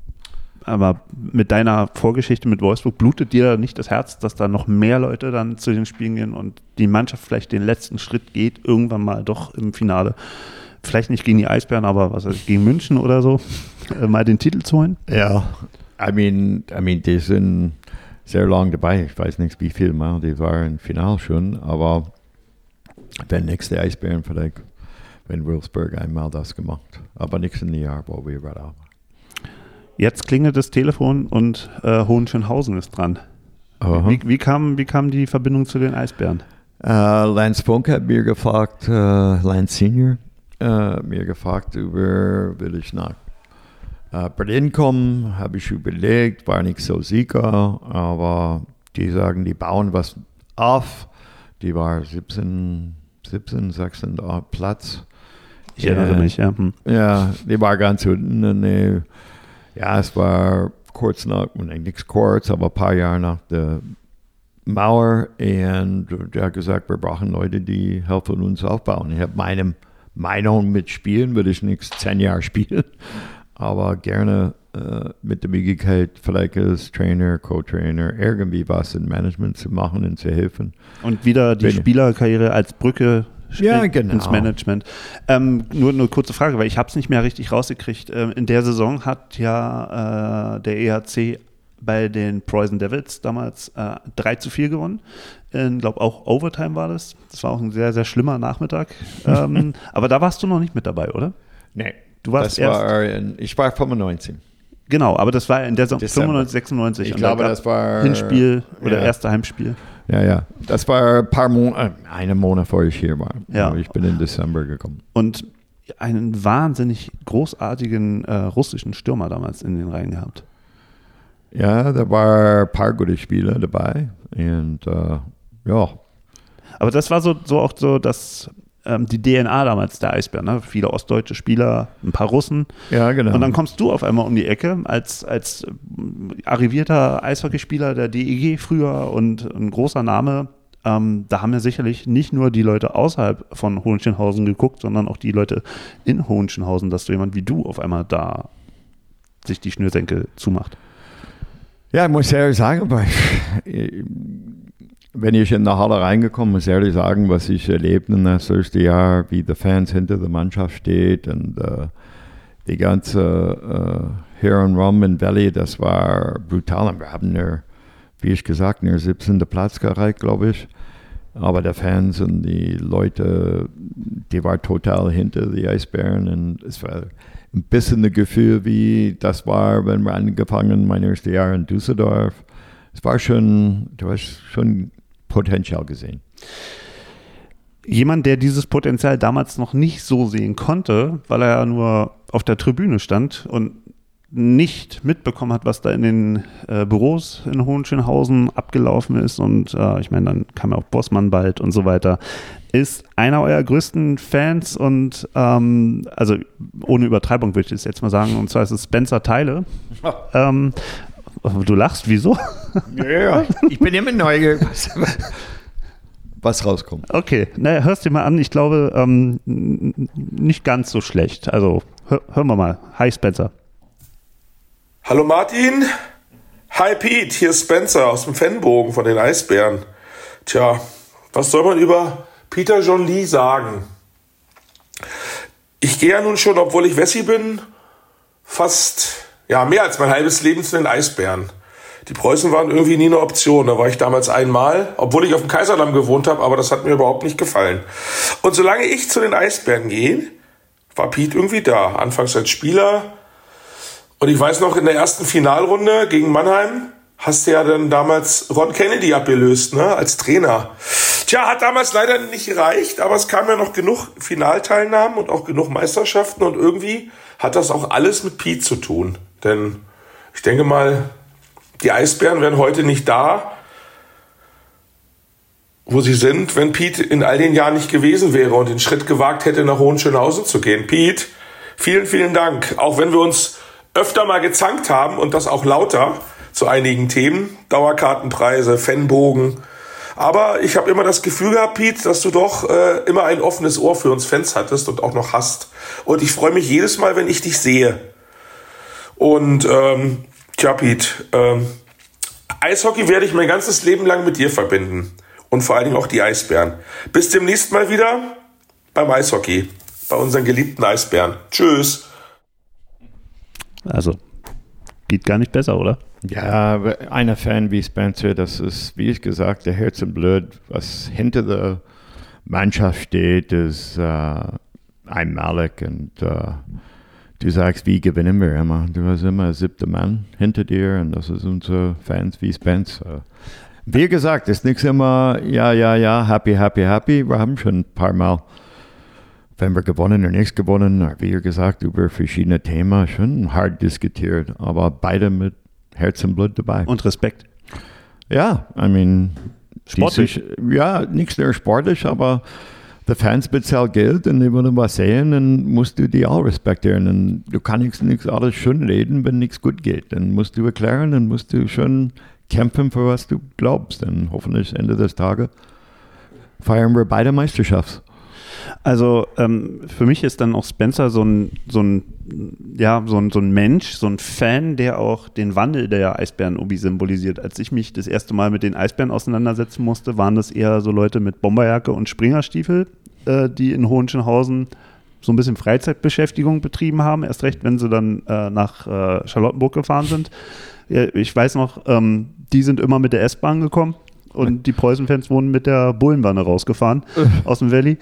Ähm, und da hat es ja nun in den letzten Jahren doch eine, eine deutliche äh, Verbesserung gegeben. Also wenn ich jetzt so sehe, wie wofür jetzt die Eisbären noch stehen, äh, Stichwort Hockey ist Diversity und da bist du auch äh, groß involviert gewesen, Ja. ähm, auch was die äh, Flüchtlingsintegration äh, angeht. Also da ist, man erkennt die Eisbären fast gar nicht, ich betone fast gar nicht wieder.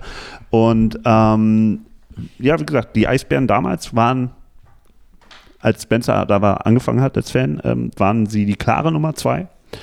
Und dann kamen ein paar Dinge, die euch Eisbären glücklich in die Hände gespielt haben. Nämlich erstmal Billy Flynn. Ähm, also die, die dümmste Entscheidung wahrscheinlich die in der äh, Jaffe-Straße oder bei ähm, Hermann Windler im, im Steakhouse je getroffen wurde, Billy Flynn zu entlassen. Dann kam hinzu das, das Bossmann-Urteil. Ähm, ja, die Schleusen geöffnet hat, um alle möglichen EU-Ausländer auf Schlittschuhen, die besser talentiert waren als die Jungs aus Hohenschönhausen bisher da waren, ähm, ja, ähm, mitspielen zu lassen. Und ähm, der dritte Punkt, der dann auch 1999 dazu kam, war ja dann das Engagement der Anschutzgruppe. Ähm, und ähm, ja, genau in diese Zeit, da, da stichst du hinein. Und ähm, wie würdest du diesen Umbruch im Verein ähm, zwischen 1995, wo du ange angefangen hast, bis 99 Anschutz kommt und ähm, investiert groß, wie würdest du das beschreiben, diese Metamorphose? Well, erst fang an mit Billy Flynn, die äh, Trainer war, wenn ich hier gekommen bin, 95.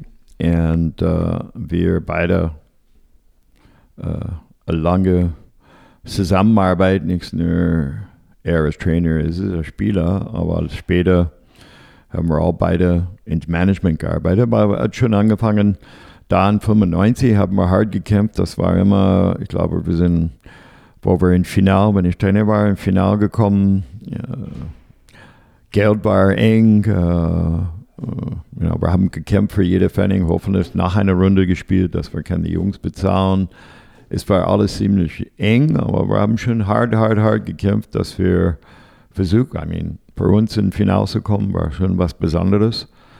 Äh, und dann, äh, wenn du willst mitmachen mit der Große, äh, musst du irgendwie eine, die unterstützt. Und da war einmal Herr Enschutz ist zu Spiel in Valley gekommen.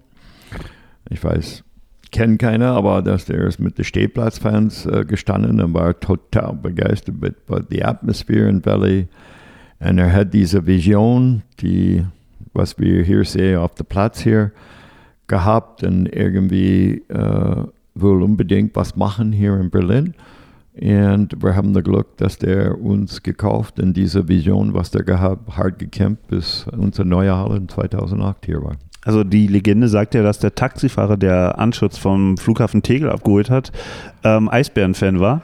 Sonst wäre er aus natürlicher äh, Richtung eher Richtung Charlottenburg gefahren und deswegen äh, steht jetzt hier, wir, du hast jetzt auch gerade auf die Mercedes-Benz-Arena da hinten gezeigt, deswegen äh, spielt ihr da jetzt und nicht die Preußen. Ähm, wie viel ist an dieser Legende, schon wieder Legende, wie viel ist an dieser Legende dran? Ja, I mean, wir haben Glück, dass der irgendwie in Berlin was machen, aber du weißt schon, die Leute bei Preußen äh, äh, zu kaufen, war nichts möglich. Die haben eigene Leute, die in Preußen waren, war Eisbären. Was Besonderes, historisch, wenn du überlegst, eine Mannschaft, die äh, DDR war, da war viel Mannschaft vom DDR, die in verschiedene Sports reingekommen, war nichts einfach. Für er war irgendwie, ja, er hat das ganz Wahnsinn gefunden, wie vielleicht kann man das aus der Ostmannschaft, eine Berliner Mannschaft machen, in, mit dieser Vision, mit äh, der Halle, der Platz. Äh, das ist Wahnsinn. Wenn er hier gekommen und alles gesagt, hast du gesagt, oh, komm nachher und sag, wie oft komm rein und sagt, wir bauen eine Halle irgendwie. Aber er hat das ernst gemeint und äh, er hat das durchgemacht und seine Vision ist in Realität gekommen. Ähm, diese Vision hat er ja auch in Hamburg gehabt. Und in Hamburg hat er dann irgendwann gesagt, so, jetzt ist hier Schicht. Und ähm, in Hamburg ist zu. Wie, wie, oft habt ihr heute noch Angst, dass euch das auch irgendwann mal passiert, was in Hamburg passiert ist? Ich glaube, es ist ein bisschen anders, denn, uh, I mean, ich, du kannst uns besser vergleichen. Ich glaube, mit den Kings, die, uh, wo Crypto Center ist, die haben angefangen, er hat die Mannschaft gekauft, und er hat das, uh, war für Staples Center, aber Crypto und die ganze Umgehung entwickelt und uh, die Mannschaft hat immer gehört zu dieser Vision. Und uh, bei den Eisbären war der gleiche. Wir haben angefangen in Valley und wir mit dieser Halle, mit der Vision, mit Eishockey und alles zusammen haben wir hier reingekommen und das war ein Teil von der Vision vom Anfang an, wo es Hamburg war, ein Stadion, das äh, die Möglichkeit zu bekommen und äh, die Mannschaft war schon da, aber ich glaube, da gibt es keine in der Liga, die wollen zwei Mannschaften gleichzeitig als Eigentümer haben. Eine zu unterstützen, wo, wo das funktioniert. Und zwei, glaube ich, gibt es keine in der Liga, die wollen zwei Mannschaften unterstützen. Eins ist schon hart genug. Ähm, du bist ja dann, du hast dann wirklich final deine Karriere beendet bei den Eisbären und ähm, zusammen mit Billy Flynn ähm, Management aufgebaut. Ähm, ähm, kleine net, nette Anekdote finde ich ja, dass der einzige Trainer, den du entlassen hast, äh, Uli Egen war. Ähm, mit dem wir hier in Berlin bei den Preußen ja auch eine gewisse Vergangenheit jetzt ja. kürzlich hatten. Ähm, und äh, der jetzt auch Teil von diesem neuen Konstrukt ist, was sich da wieder äh, neue Preußen bauen will. Aber das ist viel zu viel Preußen. viel zu viel Preußen.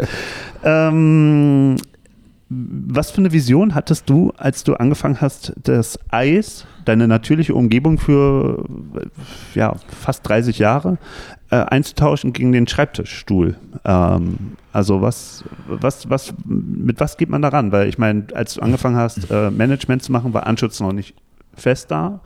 Ähm, war da die Idee geboren, wir haben nicht sehr viel Mittel, wir müssen mehr aus der eigenen Jugend machen? Nee, hab, äh, wenn ich angefangen äh, habe ich ganz schnell gesehen, als Spieler weißt du schon, äh, wer macht die Entscheidung über, wer macht die weiß.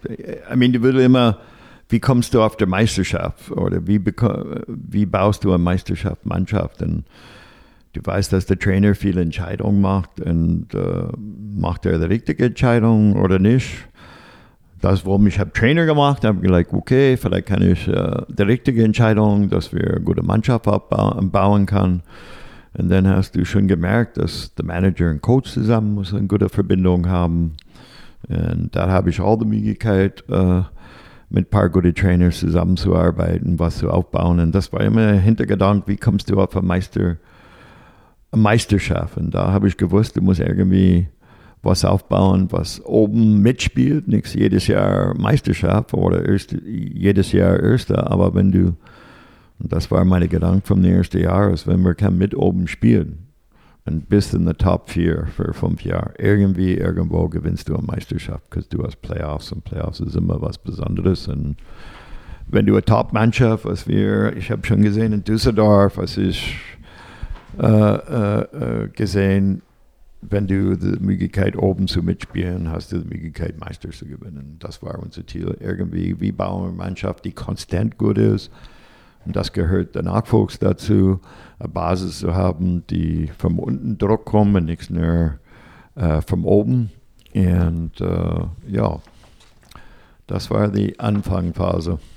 Ähm, ein wichtiger Baustein war dann auch Pierre Paget, der äh, sicherlich als NHL-Coach ein, ja, ein, ein, ein Truck voller, voller Erfahrung äh, hatte, auch wie, wie man erfolgreiches Eishockey spielen kann oder auch modernes Eishockey spielen kann im Vergleich zu dem, was in Europa gespielt wurde, weil die NHL und ist ja eigentlich heute noch natürlich ähm, ähm, rein taktisch und, und ähm, didaktisch ein komplett anderes, ganz anderes Ding.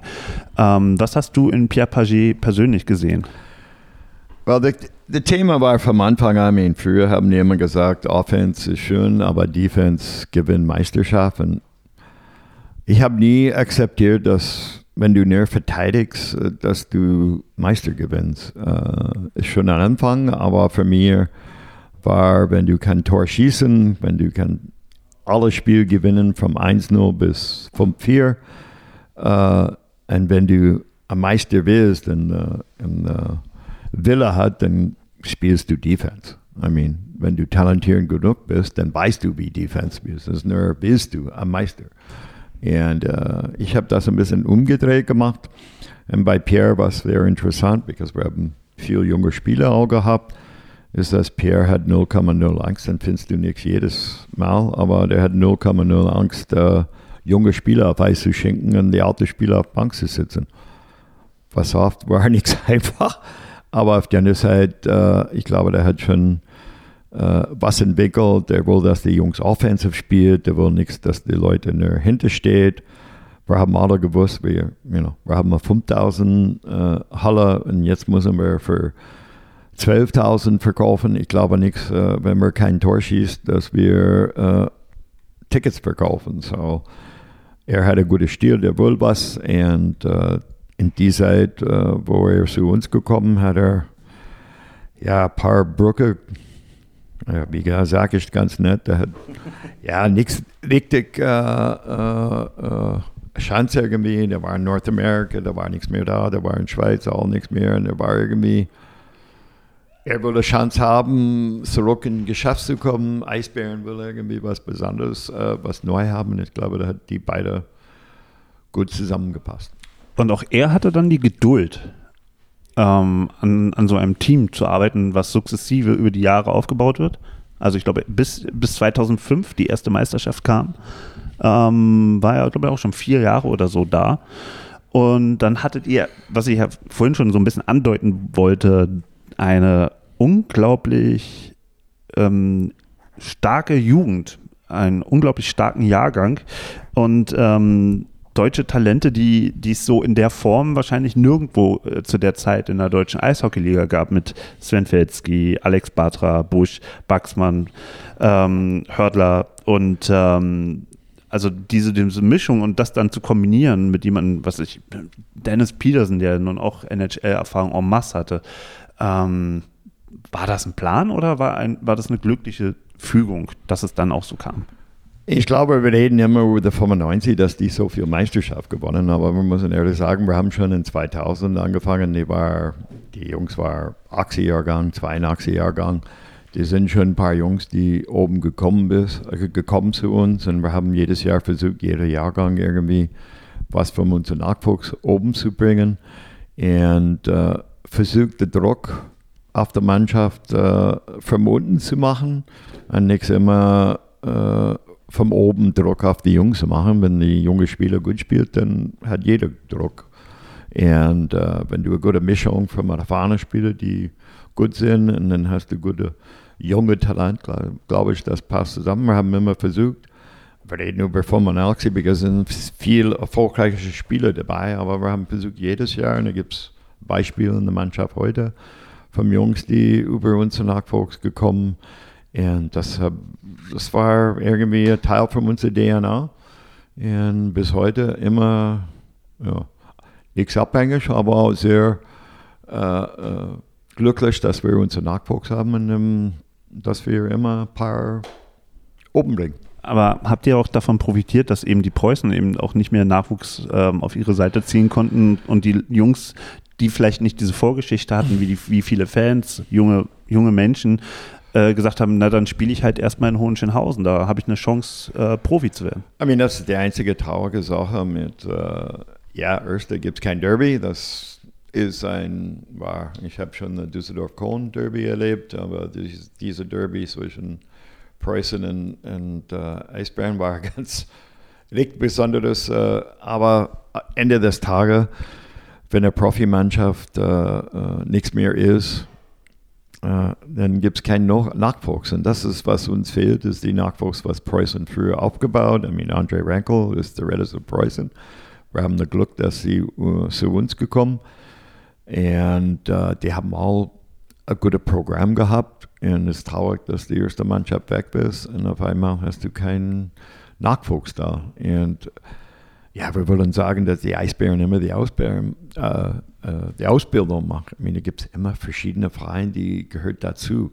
Wenn Preußen die ersten paar Jahre gemacht oder bis äh, bestimmt Alter mit Andre, dann wir weiter hier er entwickelt oder Buschi, die in, ja, unten in Bayern gespielt und dann als der junge Bosch hergekommen. Jeder Verein spielt eine Rolle in der Entwicklung vom Spielen. Ich glaube, Preußen hat immer gute Arbeit gemacht. Da haben I mean, du kannst, du weißt, Berlin ist eine ganz große Stadt und wenn du vom äh, ganz auf die andere Seite vom Stadt, das dauert ja eine Stunde, bis du in, in Valley bei der Training Center und äh, wenn die Jungs eine Möglichkeit da zu trainieren und zu entwickeln, in eine bestimmte Alter zu uns zu kommen und weiter zur Entwicklung, das fehlt uns in Berlin auf dem Moment. Also wäre das für euch tatsächlich auch ein Ding, was ihr unterstützen würdet, wenn es mal wieder ähm, einen zweiten Standort in Berlin gibt, als große Rivalen? Ich, ich bin ein Kanadier, so, so für mich äh, das Thema Ost und West nicht so besonders anders ist. I mean, ich habe in, in Quebec gelebt, wo Französisch und Englisch, French ein bisschen da war. Ich war Englisch. Ich bin immer in der Reisemannschaft, die 99 Prozent Franco, äh, French Canadians war, so muss ich, habe ich auch nichts einfach gehabt, aber äh, wir haben versucht im Wollen, das war ein paar Jahre her, wo mit der U20-Mannschaft irgendwie versucht, was zusammenzumachen. Aber der war immer, wir müssen das immer. Es, gibt, es, gab ja, es gab wie große Widerstände. Ich erinnere mich an ein Spiel, da war Tobi Antschitschka, ich glaube, wie alt war der? 2018 ja. oder so. Ein Spiel ähm, für den ECC Preußen ja. gegen, ich keine Ahnung, wurden abgeschossen und ähm, ich glaube, wie ist der Torwart? Olli Schmidt ja. ähm, war verletzt und Tobi Anschitschka musste Haben wir von zur U20, haben wir, wir wollen sehen, dass die Jungs spielen. Genau. Wir haben gesagt, kann der da spielen, aber... Ein Spiel, ein Spiel und ähm, natürlich hat er seine Eisbärenmaske aufgehabt mit dem Eisbär drauf.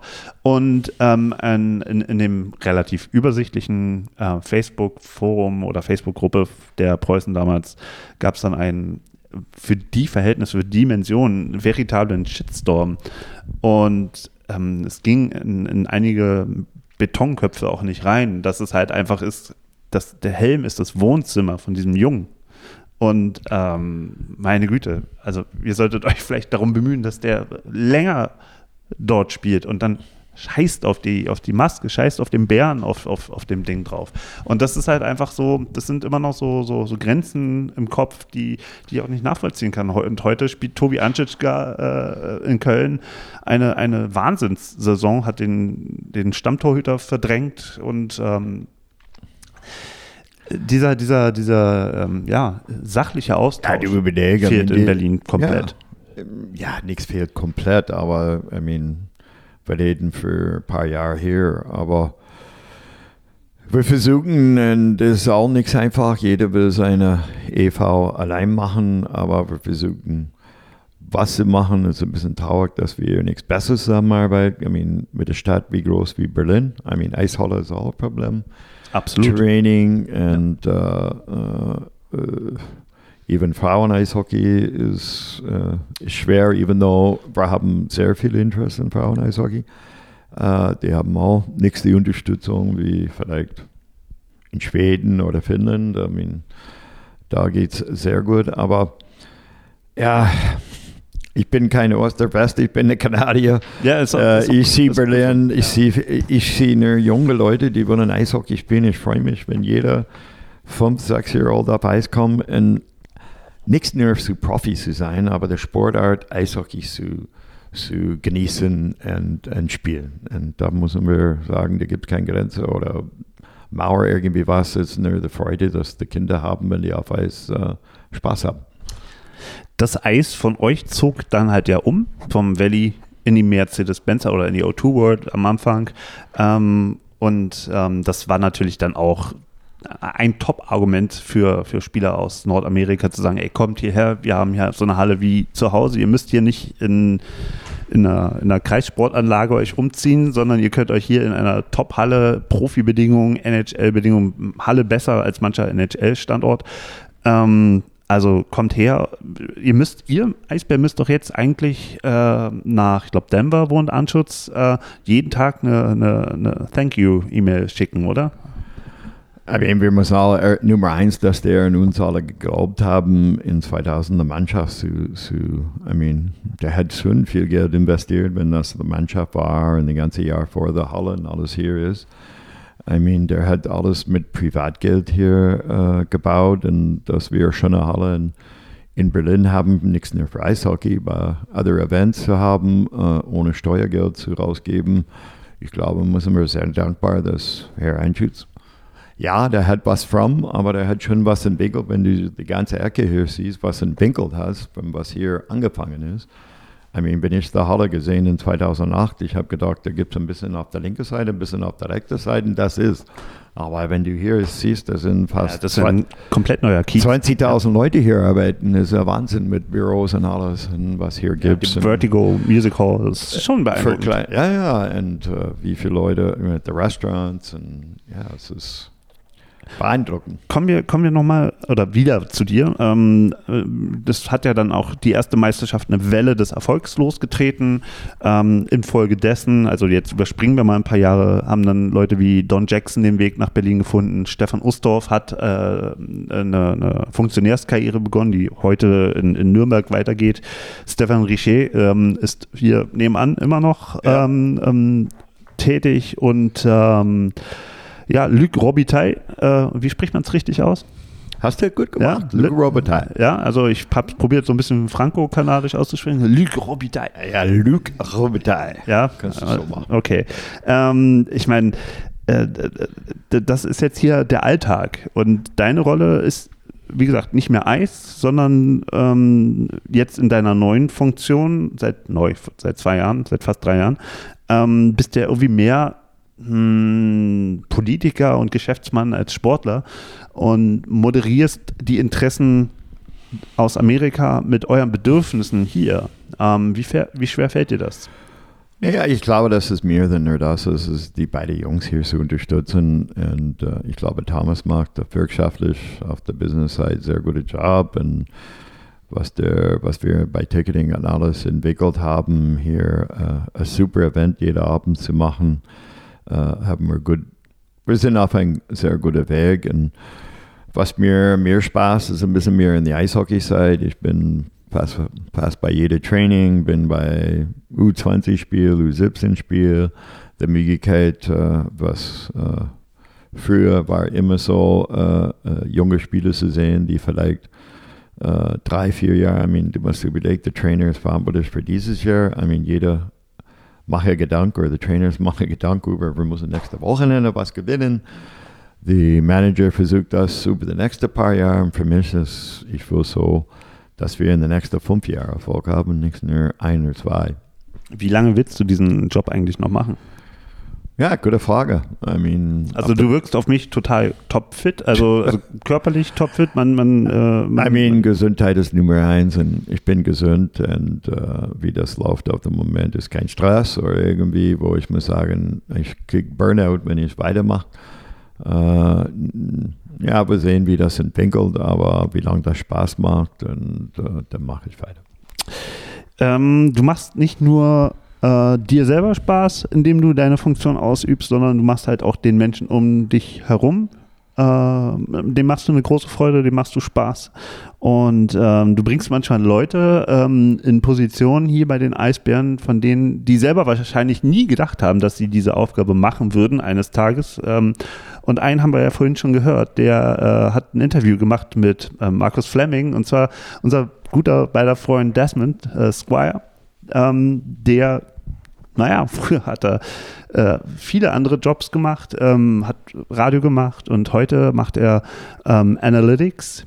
Yeah. Ähm, Statistik und Analyse ähm, der, der Profimannschaft und er ist, ähm, naja, man könnte jetzt sagen, Stadionsprecher ist er ja nicht ganz, also er ist ja sozusagen, er präsentiert die Pausen, er, er macht Interviews mit als Muttersprachler ist das natürlich beim Eishockey auch toll. Ne? Wenn jetzt mal wieder jemand aus, weiß ich, Dennis Peterson nach Berlin kommt, dann ein Interview in der Halbzeit zu machen, ist schon ziemlich, ziemlich cool. Und ähm, den habe ich mal gefragt, was du für ihn bedeutest, ähm, hier bei den Eisbären. Und ähm, das ist dann sozusagen unser letzter O-Ton für heute. Wie wichtig ist Peter John Lee für mich? Ähm, ich denke, ohne Pete wäre ich nicht bei den Eisbären. Also der hat mir auf alle Fälle die Chance gegeben, einzusteigen bei Analytics und äh, hat mir e enorm geholfen. Äh, obendrauf, ja, er ist Brite, gebürtiger Brite. er hat einen dunklen, dunklen äh, Sinn für Humor, äh, den ich wichtig geil finde. Ähm, er weiß ganz genau, wenn etwas Lustiges gesagt werden muss und wenn nicht. Äh, wenn er Witze erzählt, ich, ich kriege Krämpfe äh, äh vom Lachen. Ähm, ein ungeheuer guten, Co äh, guten Coach und guten Spieler gewesen und ein super Boss. Und ähm, weißt du was? Ich glaube, der deutsche Eishockey-Szene ist um einiges reicher, weil er mit dabei ist. Also auf alle Fälle der deutschen Eishockey geprägt wie kaum jemand anders. Und äh, das ist auch gut so. So Pete, you're a top guy. There you go. Ja, es, äh, ich muss ehrlich sagen, äh, das ist ein Entertainer, der macht sehr gute Arbeit und es macht Spaß, wenn du Leute wie er die Möglichkeit geben, seine, äh, seine Leidenschaft für den Sport äh, und der macht das sehr gut und wir sind da dankbar, dass der bei uns ist. Und er sind viel hier. I mean, uh, Martin Schumacher, der bei Ticketing bei uns ist, angefangen als uh, 450 uh, Job angemacht und was der hier entwickelt, was für Verantwortung als Ticketing Director, ja, ist ja Wahnsinn. Es ist immer schön zu sehen, wie die, die Leute entwickeln und groß sind. Und nicht nur auf der Mais, aber das sind schon viele im Büro hier. Äh, dafür musst du ja auch ein Gespür entwickeln, ne? für was sind die Bedürfnisse der Menschen, die auf dich zukommen, was sind die Bedürfnisse der Menschen, die zu den Spielen kommen ähm, und ähm, was ist auch das Bedürfnis von so einer Gesellschaft. Also ich habe vorhin Hockey is Diversity angesprochen, was ja auch gerade in den Zeiten, die wir jetzt haben, äh, ein sehr, sehr, sehr wichtiges Thema ist. Mhm. Äh, da hast du dich engagiert. Ähm, und ähm, der Fanbogen war ja vorhin auch so eine Geschichte. Ähm, der Fanbogen war ursprünglich da vorne am U-Bahnhof äh, Warschauer Straße. Ja. So, eine, so, eine, so, eine, so eine kleine Baracke, wo sich die Fans zusammen mit Auswärtsfans getroffen haben, ähm, eine Begegnungsstätte, die dann plötzlich in Gefahr war. Und ähm, was war, was, was hast du, wie war dein, dein Gefühl, da einzusteigen und zu helfen? Ja, der Sache ist, I mean, die Fans, uh, die sind ein Teil, I mean, wir sagen immer, wir sind eine Familie und die gehört dazu. Uh, um, wir haben alle schon gewusst von Anfang an, dass irgendwie da passiert und uh, dass irgendwie irgendwo müssen wir irgendwie eine Lösung finden. Und war nicht einfach, uh, diese Lösung zu finden, aber langsam haben wir auf die Ecke was gefunden, haben wir versucht, meistens was wir kennen, was nur unsere Kontrolle war, weil viele Sachen kannst du nicht kontrollieren und ja, du versuchst immer wie Spence früher gesagt, äh, wir haben uns äh, Arguments gehabt, aber irgendwie hoffst du, du versuchst, die zu helfen, wie du kannst. Ähm, also das klingt immer so nach einer Floske, aber wie wichtig ist ähm, so ein Verein, so einer, man, ihr nennt es ja selber Organisation, wie den Eisbären, die eben nicht mehr so ein alter EV ist, sondern eben, wo wirtschaftlich so viel dranhängt. Aber wie wichtig ist es wirklich, ähm, ähm, für die Fans da zu sein. Also so, eine, so, so ein sozialer ähm, Punkt zu sein, wo Leute mit verschiedenen Interessen zusammenkommen. Ähm, und wie, wie wichtig ist es dir, ähm, auch da Werte zu vermitteln, auch Leute eben über diese ganzen Sachen, ich sag nur, ähm, die, die, was weiß ich, äh, äh, Pinktober und Movember, ähm, so eine so eine Sachen, auch die, ich denke, denke mal, ist auch sehr kontrovers mit den Regenbogentrikots. Ähm, da gibt es ja bestimmt auch Stimmen im Verein, ähm, die das nicht so toll finden, aber ähm, ja, wie wichtig ist dir das persönlich? I mean, ich bin sehr stolz auf unsere Fans, wenn du überlegst über Pink Oktober, das hat angefangen mit Stefan Ostdorf, wo seine Frau äh, krank an, an Brustkrebs war, ist gesund und alles jetzt heute, aber Uh, die Thema war ziemlich für, für Stefan Usdorf ein großes Thema. Und dann haben wir angefangen mit dieser Pink Oktober und wir, unsere Fans, das genommen und uh, uh, ist ein Wahnsinn. I mean, du versuchst immer, wie du sagst, deine Social Teil zu machen und ich bin sehr stolz, dass mit unseren Fans machen wir das zusammen und ist gut so. Und, und äh, was, was unternehmt ihr, um auch gerade heutzutage ähm, für eine offene Gesellschaft zu werben? Weil ich meine, mit so einer Trikotaktion ist, ist, ist die Sache nicht geregelt. Also man muss ja noch viel mehr auch auf seine, ich nenne sie mal, konservativen Fans einwirken, die ihr definitiv ja auch habt. Absolut keine Frage. Das ist viel Arbeit für uns und ich glaube, das ist, wenn du unser Team siehst und was wir versuchen zu machen, haben wir schon Schritt vorne gekommen. Uh, I mean, wir haben also ziemlich kleine uh, in, in Valley rausgekommen. Wir sind ein wachsendes Team hier. I mean, es ist viel größer, als was wir früher gehabt in Valley. Und uh, wir können viel mehr Entwicklung, Thema reinzugehen. Nachhaltigkeit ist auch ein großes Thema heute. Das sind wir, ich glaube, vorne bei in der DL mit Nachhaltigkeit haben wir schon äh, auf ein guter Weg. Und äh, ja. Wie gefällt, dir, wie gefällt dir übrigens grundsätzlich die Entwicklung, die die DEL in den letzten 30 Jahren ähm, hingelegt hat?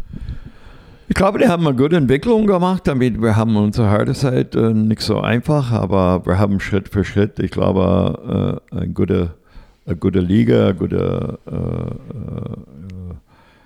äh, Eishockey gut entwickelt und ich glaube, wir haben Glück, dass wir haben ein paar neue Halle in der Liga bekommen, wenn das Ingolstadt war, wenn das Nürnberg war früher.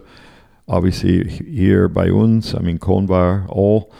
Düsseldorf, I mean, du musst mit der Entwicklung vom Halle in der Liga in zuschauermäßig äh, haben wir schon äh, was gut aufgebaut und jetzt mit äh, Magenta Sport, was wir an Fernsehen mit, ja, die sind super happy mit mit den Numbers, was wir bei Zuschauern haben und äh, wir auch, es ist entwickelt. Wir sind auf einem guten Weg. Jetzt war ja gerade die NFL wieder in Deutschland für zwei Spiele in Frankfurt und äh, ich erinnere mich jetzt an die letzten paar Spiele, die es hier gab mit der NHL, wo die Blackhawks hier waren und so weiter. Ähm, ähm, wie wichtig wäre es auch wieder Regular Season Games der NHL hier in Berlin zu sehen? Ja, das müssen also für wir. Die, für, die, für die DEL natürlich. Als, ich als glaube, der Nutznießer. Product NHL ist sehr wichtig, dass die Fans was sehen und, und, äh, und äh, äh, I mean, wir haben, wenn du Chicago, wenn die Blackhawks, Blackhawks hier gespielt, wir waren fast eine halbe Stunde ausverkauft. Und das ist eine Mannschaft zu sehen, äh, äh, unglaublich schön ist. Aber ich glaube, kannst du nichts erwarten, das 5-6-Spiel hier gemacht. I mean, Ende des Tages, wir können, I mean, wir als Verein, wir bezahlen nicht nur für unsere Spieler, wir bezahlen für die ganzen Nachwuchs und äh, wir haben auch viele Projects hier, wo wir versuchen, was zu machen. Und wenn du nur NHL oder zu viel NHL, dann ja, hoffentlich die helfen uns, das zu entwickeln, auf einer Seite nichts das Geld zu wegnehmen. Also ich, ich habe ich hab damals bei dem Spiel gegen die Blackhawks in der zweiten Reihe gesessen und ich bilde mir ein, das Glänzen in den Augen der jungen Spieler ähm, äh, gesehen zu haben, mit äh, Patrick Kane Ja. äh, auf dem Eis zu stehen. Ähm, und gerade mit eurer Kooperation mit den LA Kings wäre es da eigentlich nicht logisch, viel, viel regelmäßiger oder auch überhaupt Spiele zwischen den Kings und den Eisbären zu veranstalten? Ja, das musst du nicht vergessen, das geht über die NHL und nicht nur über den Verein. Dass die bei Berlin haben wir mit den Kings die Möglichkeit, ein Spiel hier zu bekommen. Dass die Kings oder welche Mannschaft kann man nichts kontrollieren oft. Aber ja, äh, die NHL entscheidet, you know, die wollen verschiedene Städte schon spielen, die wollen überall bekannt, bekannt bekommen und äh, nicht nur Berlin, aber wir sind immer auf der Liste, wenn irgendwie ein Spiel ist. Ich freue mich darüber. Ich auch. Ähm, Pete, ähm, im Vorfeld habe ich dich gefragt, ob ich mit dir wirklich über alles reden kann. Ja. Und ähm, ähm, ähm, ich möchte das machen, weil es ja einfach auch zu deiner Biografie gehört. Ähm, 2019 ist dein Sohn äh, Chris leider viel zu früh gestorben. Der ist ähm, selber Trainer bei den Eisbären Juniors äh, gewesen und ähm, Teil dieser ganzen Familie hier. Ähm, und ähm, ich stelle mir das wirklich schlimm vor, den eigenen Sohn zu verlieren. Ich habe keine Kinder, ich kann es mir nur abstrakt vorstellen. Ähm, aber ähm, wie hast du, wie bist du mit diesem Schicksalsschlag umgegangen und wie, wie hast du die Kraft gefunden, trotzdem so ein fröhlicher und äh, ähm, ja, aufgeschlossener, optimistischer Mensch zu bleiben? Ah, es war nichts. Das war, I mean, das ist das Schlimmste, was äh, ja, kann passieren, ist einer von deinen Kind vor dir stirbt. Mag keine irgendwie äh, auf so erwartet, so jung, wie du sagst. Und äh, ja, ich habe Glück. I mean, du schaust immer, versuchst die Positives herauskriegen, was du kannst. Und äh, da gibt es nichts, was positiv und sowas. Äh, aber du siehst die jungen Spieler, die äh, in unserer Mannschaft, eben wenn du Jonas Miller siehst oder äh, Lukas Reichel, wenn er da war, der hat mit so vielen Spielern geholfen, ein bisschen zu oben zu kommen, wo die sind. Da kannst du ein bisschen positiv rausnehmen. Und, äh, ich habe drei Enkelkind, seine drei, äh, zwei Sohn, Tochter, die sind alle Eisbären und äh, ja, ich freue mich, wenn die die drei sieht und bin sehr stolz auf was der für drei Kinder hat und mein Enkelkind und äh, bei Eishockey zu sehen, dass die alle drei bei Eisbären sind und äh, ja, da gibt es ja nie ein, eine Weg nur Positives zu denken, aber ich versuche die gute Sache zu ändern und nichts auf die, ja, was sehr traurig ist. Wie war der Verein in der Zeit da? Also ähm, war das dann auch ein Rückhalt, wie du ihn dir ähm, Oh, ja, vorstellen kannst? Ja, I mean, da war, even Mr. Andrew selbst hat schon kurz, sehr kurz danach äh, äh, was geschrieben und äh, Luke, alle, die war schon alle da und äh, ja. Ja, Es wollen wir auch gar nicht weiter äh, allzu lange drum. Nee, okay. Danke. Ähm, es gab ja dann nämlich auch sehr kurz danach einen anderen äh, beruflichen Schlag, der die ganze Welt in, in Schlag genommen hat, nämlich die Corona-Pandemie. Ähm, da da ging es ja dann, ähm, die Achterbahnfahrt der Gefühle ging ja dann auch noch weiter. Ähm, äh, sportlich war die Hauptrunde durchgespielt und auf einmal ähm, geht es nicht anders und die Saison muss abgebrochen werden. Äh, damals hat ja auch die DEL für diesen klaren Schritt äh, viel, viel Lob bekommen und äh, ich denke auch, dass du das so siehst, dass es wahrscheinlich die richtige Entscheidung war. Mhm. Aber wie war das, ähm, der Mannschaft mitzuteilen, ähm, dass nicht mehr gespielt wird diese Saison? I mean, es war ganz komisch, weil wir fliegen immer nach Februar in LA für unser Ende, sagen wir, Vorbereitung für Budgetgespräch und Jetzt haben wir angefangen heute, wie gesagt, für nächstes Jahr. Und im Februar bestätigen wir alles. Und wir war, das war unsere letzte Reise. Und wenn wir zurückgekommen ist auf einmal so verrückt. Und ich glaube, ja, die Entscheidung, was wir alle gemacht, die richtige war. Äh, ja, das war, und das muss ich sagen, die DL als, als Liga zusammengehalten. Jeder unterstützt, jeder versucht, die anderen zu helfen. Was können wir machen? Wie können wir Eishockey irgendwie äh, präsentiert. Ja, das war äh, richtig hart Zeit für Eishockey. I mean, für alle Sport, für alle Leute. Und, äh, nee. Für dich wahrscheinlich in der Zeit sowieso äh, ohnehin alles sehr sensibel und, und dann ähm, ähm, ja, du musst da du, du musst halt, du musst ja als, als Funktionär dann einfach musst du mit den Spielern reden. Äh, äh, die haben mal einen Vertrag gehabt. Wie kannst du funktionieren? I mean, obviously kannst du nichts. Äh, wir haben mal, müssen wir kurzum in, in Gehalt alles machen. Oder haben wir alle nichts überlebt? I mean, überlegt die Halle und alles, was kostet. Und da war, ja, und äh, muss sagen, musste wir im Büro hier mitmachen, haben die Spieler alle mitgemacht und versucht, uh, das Beste rauszukriegen, was wir können. Und uh, ja, wir haben es für mich stark zusammengehalten, kurz und lang. Es gab dann dieses, ich glaube, Magenta, diesen Magenta Cup, ähm, den die DL dann wieder veranstaltet hat, um wieder in den Eishockeysport irgendwie reinzukommen, um auch Leute ähm, davon zu überzeugen, dass es okay ist, dann eben den Fernseher einzuschalten und seine Mannschaften nur übers TV ähm, ähm, wieder reinzukriegen. Äh, es gab jeden Tag Spiele. Ich fand das damals ähm, für mich, der, der auch zu Hause saß ähm, und nur, ich, ich arbeite im Laden, also mit Lebensmitteln, ich musste, ich konnte immer raus, aber ich freute mich dann abends immer Eishockey zu haben. Ähm, wie sind so deine Gefühle, wenn du an diese Zeit damals zurückdenkst?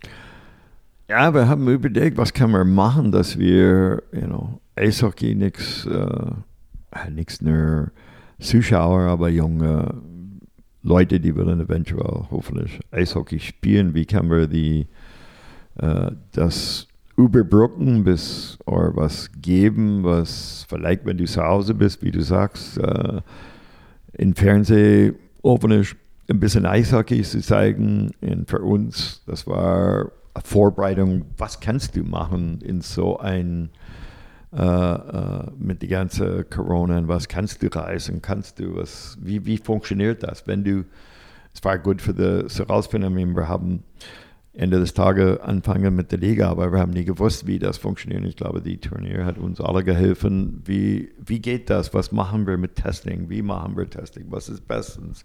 Ist das vor dem Spiel oder machen wir bis heute Der ganze ja Ablauf war sehr wichtig, dass wir diese Turniere machen, dass wir die Möglichkeit eventuell mit der Liga zu anfangen. Also ein Überbleibsel von dieser Zeit damals, als dann die Liga endlich wieder losging, äh, ist ja noch immer dieser Punktequotient, den es ja bis heute auch noch gibt ähm, wo, wo ich denke, ach bitte schafft den doch mal endlich wieder ab, weil ich möchte endlich wieder auch da eine komplette Normalität zurückhaben, ja. ähm, auch wenn das Leben jetzt wieder ganz normal ist. Aber ähm, ja, für mich persönlich war, war Eishockey damals ähm, extrem wichtig. Also ich fand auch damals, ähm, dass der Fußball wieder angefangen hat zu spielen, ähm, ein gutes Signal. Ich konnte wieder so ein Stückchen Normalität kosten und ähm, aber die Saison war schon, war auf jeden Fall schon eine wahnsinnige Herausforderung. Also allein schon mit äh, ausgefallenen Spielen. Eine Mannschaft hat fünf Spiele weniger, dann gibt es den Quotienten und also. Aber ich muss ehrlich sagen, haben die alle mitgemacht. Jeder hat versucht, die anderen zu unterstützen, wenn irgendwie Spiel ausgefehlt oder irgendwie was. Ich glaube, jeder hat die jede unterstützen, nichts auf uh, Vorteil oder Nachteil gedacht, nur dass wir Eishockey präsentieren und äh, die Möglichkeit, das in Leben zu halten. Und äh, die Eisbären sind mit dieser Situation offenbar am besten umgegangen. Genau in dieser Rückkehrsaison, ähm, wo der Sport wieder aufs Eis kam, äh, wurden die Eisbären Meister. Aber ohne Fans. Ähm, wenn, war das für dich mehr eine deprimierende Meisterschaft oder eine schöne Meisterschaft? Nee, I mean, jede Meisterschaft ist was, ist, ist was Besonderes, aber das war ganz anders, dass du schaffst irgendwie was zu äh, äh, in einem Jahr, wo total Chaos war, wo äh, für die Spieler nichts einfach war, für die ganze Liga war nichts einfach, dass du irgendwie, ich glaube, da, was die Spieler was, was die Spieler geleistet haben, was für, für Spiel war und, und ich kann mir nichts vorstellen, da Eis zu sein und, und keine Zuschauer irgendwie, aber die haben mit Leidenschaft gespielt und da war es you know, sehr enges Spiel. Jede Series war, die haben nur beste drei gemacht, aber fast jede Series war beste drei. Wir waren schon eins hinten jedes Mal und dann haben wir zwei gewonnen. I mean, Spiel war eigentlich, ich glaube, für Fernsehen und für Zuschauer, äh, es waren super Playoffs und ich glaube, wir haben was geleistet und dass die Leute hoffen, wir haben alle gehofft, dass ein Sommer viel besser ist und dass die Leute richtig nach so einem Playoffs oder was die gesehen haben, zurück in unsere Halle kommen. Das, das taten sie auch. Und dann gab es diese wunderschöne Meisterschaft 22. Ähm, größte Genugtuung, oder? Das war, I mean, war schön, dass die, I mean, das Spiel, das erlebt, wenn du eine Meisterschaft vor Zuschauer gewinnst. Es war ein bisschen schwer ohne Zuschauer, aber dass die das, ja, in der zweiten Jahr mit Zuschauer äh, hat schon war schon super. Und das, dass die Fans zurückgekommen, dass wir ausverkaufte Halle gehabt und es war so viel positiv für uns hier und ich glaube für die Liga. Äh, in München zwar gefeiert, aber ich denke, ähm, das tut dem Ganzen keinen Abbruch. Äh, ja, wenn du die Möglichkeit hast zu gewinnen, ich glaube, wart nichts auf zu Hause. Liebe Zuhörerinnen und Zuhörer, mir gegenüber ähm, sitzt ein Mann, der, sie, der mit sich selbst im Rein zu sein scheint. Ähm, auf mich macht er den Eindruck. Ähm, ich finde auch, dass er eine Legende seines Sports ist. Ähm, überall geachtet und verehrt. Ähm, ein Familienmensch, der aus einem Ostberliner Eishockey-Stadtteilverein einen ganz Berliner äh, Sportclub mitgeschaffen hat. Ähm, und seine Reise durch, den, durch die Welt des Sports ist noch nicht noch lange nicht zu Ende. Denn du hattest das vorhin ja schon gesagt, deine Enkeltochter Julie, ähm, die spielt inzwischen Eishockey-Bundesliga äh, bei den Frauen auf den Eisbären, äh, auf dem, äh, für die Eisbären auf dem Eis.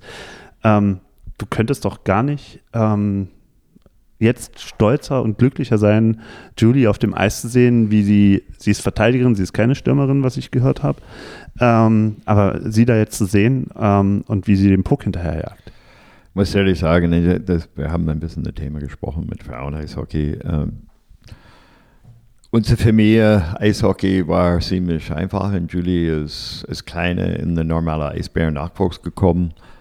Uh, du kannst nur bis ein bestimmtes Alter spielen bei uns und ist sie zu fast gegangen, weiter Eishockey gespielt, muss ich ehrlich sagen.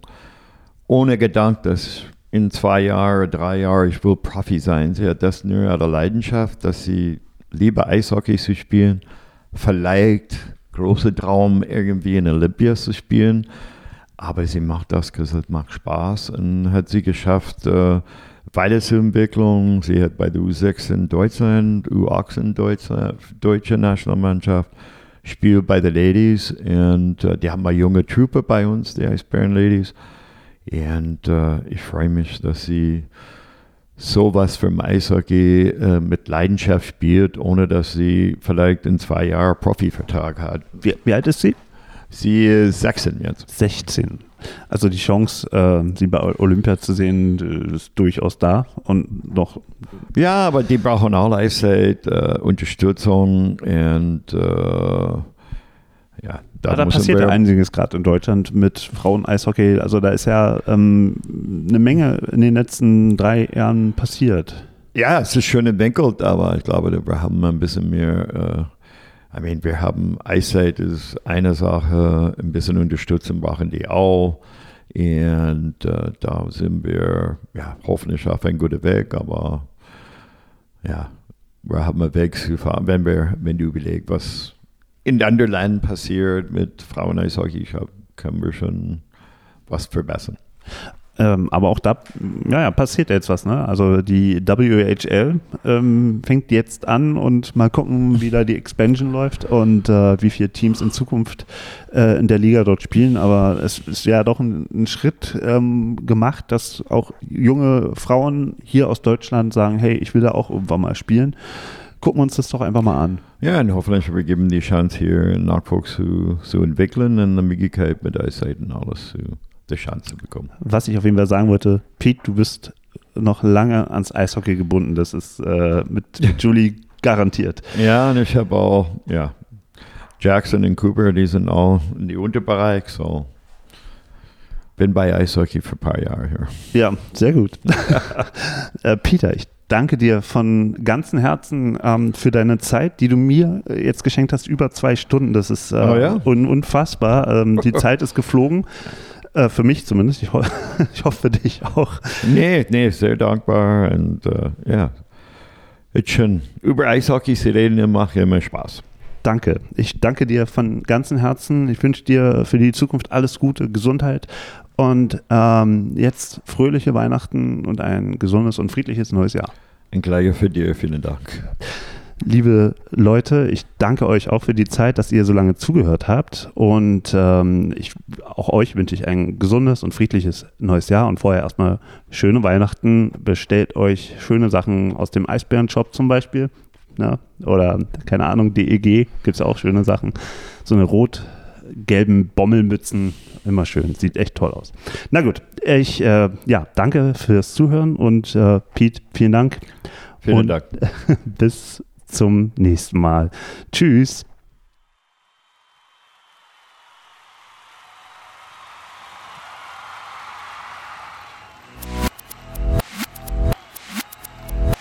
Plattsport. Der Sportpodcast.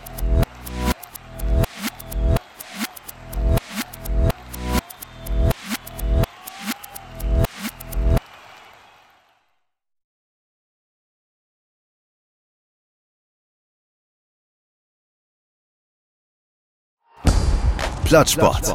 Das Sportmagazin mit Martin Tetzler. Weil wir Sport lieben. Auf meinsportpodcast.de. Wie baut man eine harmonische Beziehung zu seinem Hund auf? Puh, gar nicht so leicht. Und deshalb frage ich nach, wie es anderen Hundeeltern gelingt, beziehungsweise wie die daran arbeiten. Bei Iswas Dog reden wir dann drüber. Alle 14 Tage neu mit mir, Malte Asmus und unserer Expertin für eine harmonische Mensch-Hund-Beziehung, Melanie Lippisch. Ist was, Dog? Mit Malte Asmus. Überall, wo es Podcasts gibt.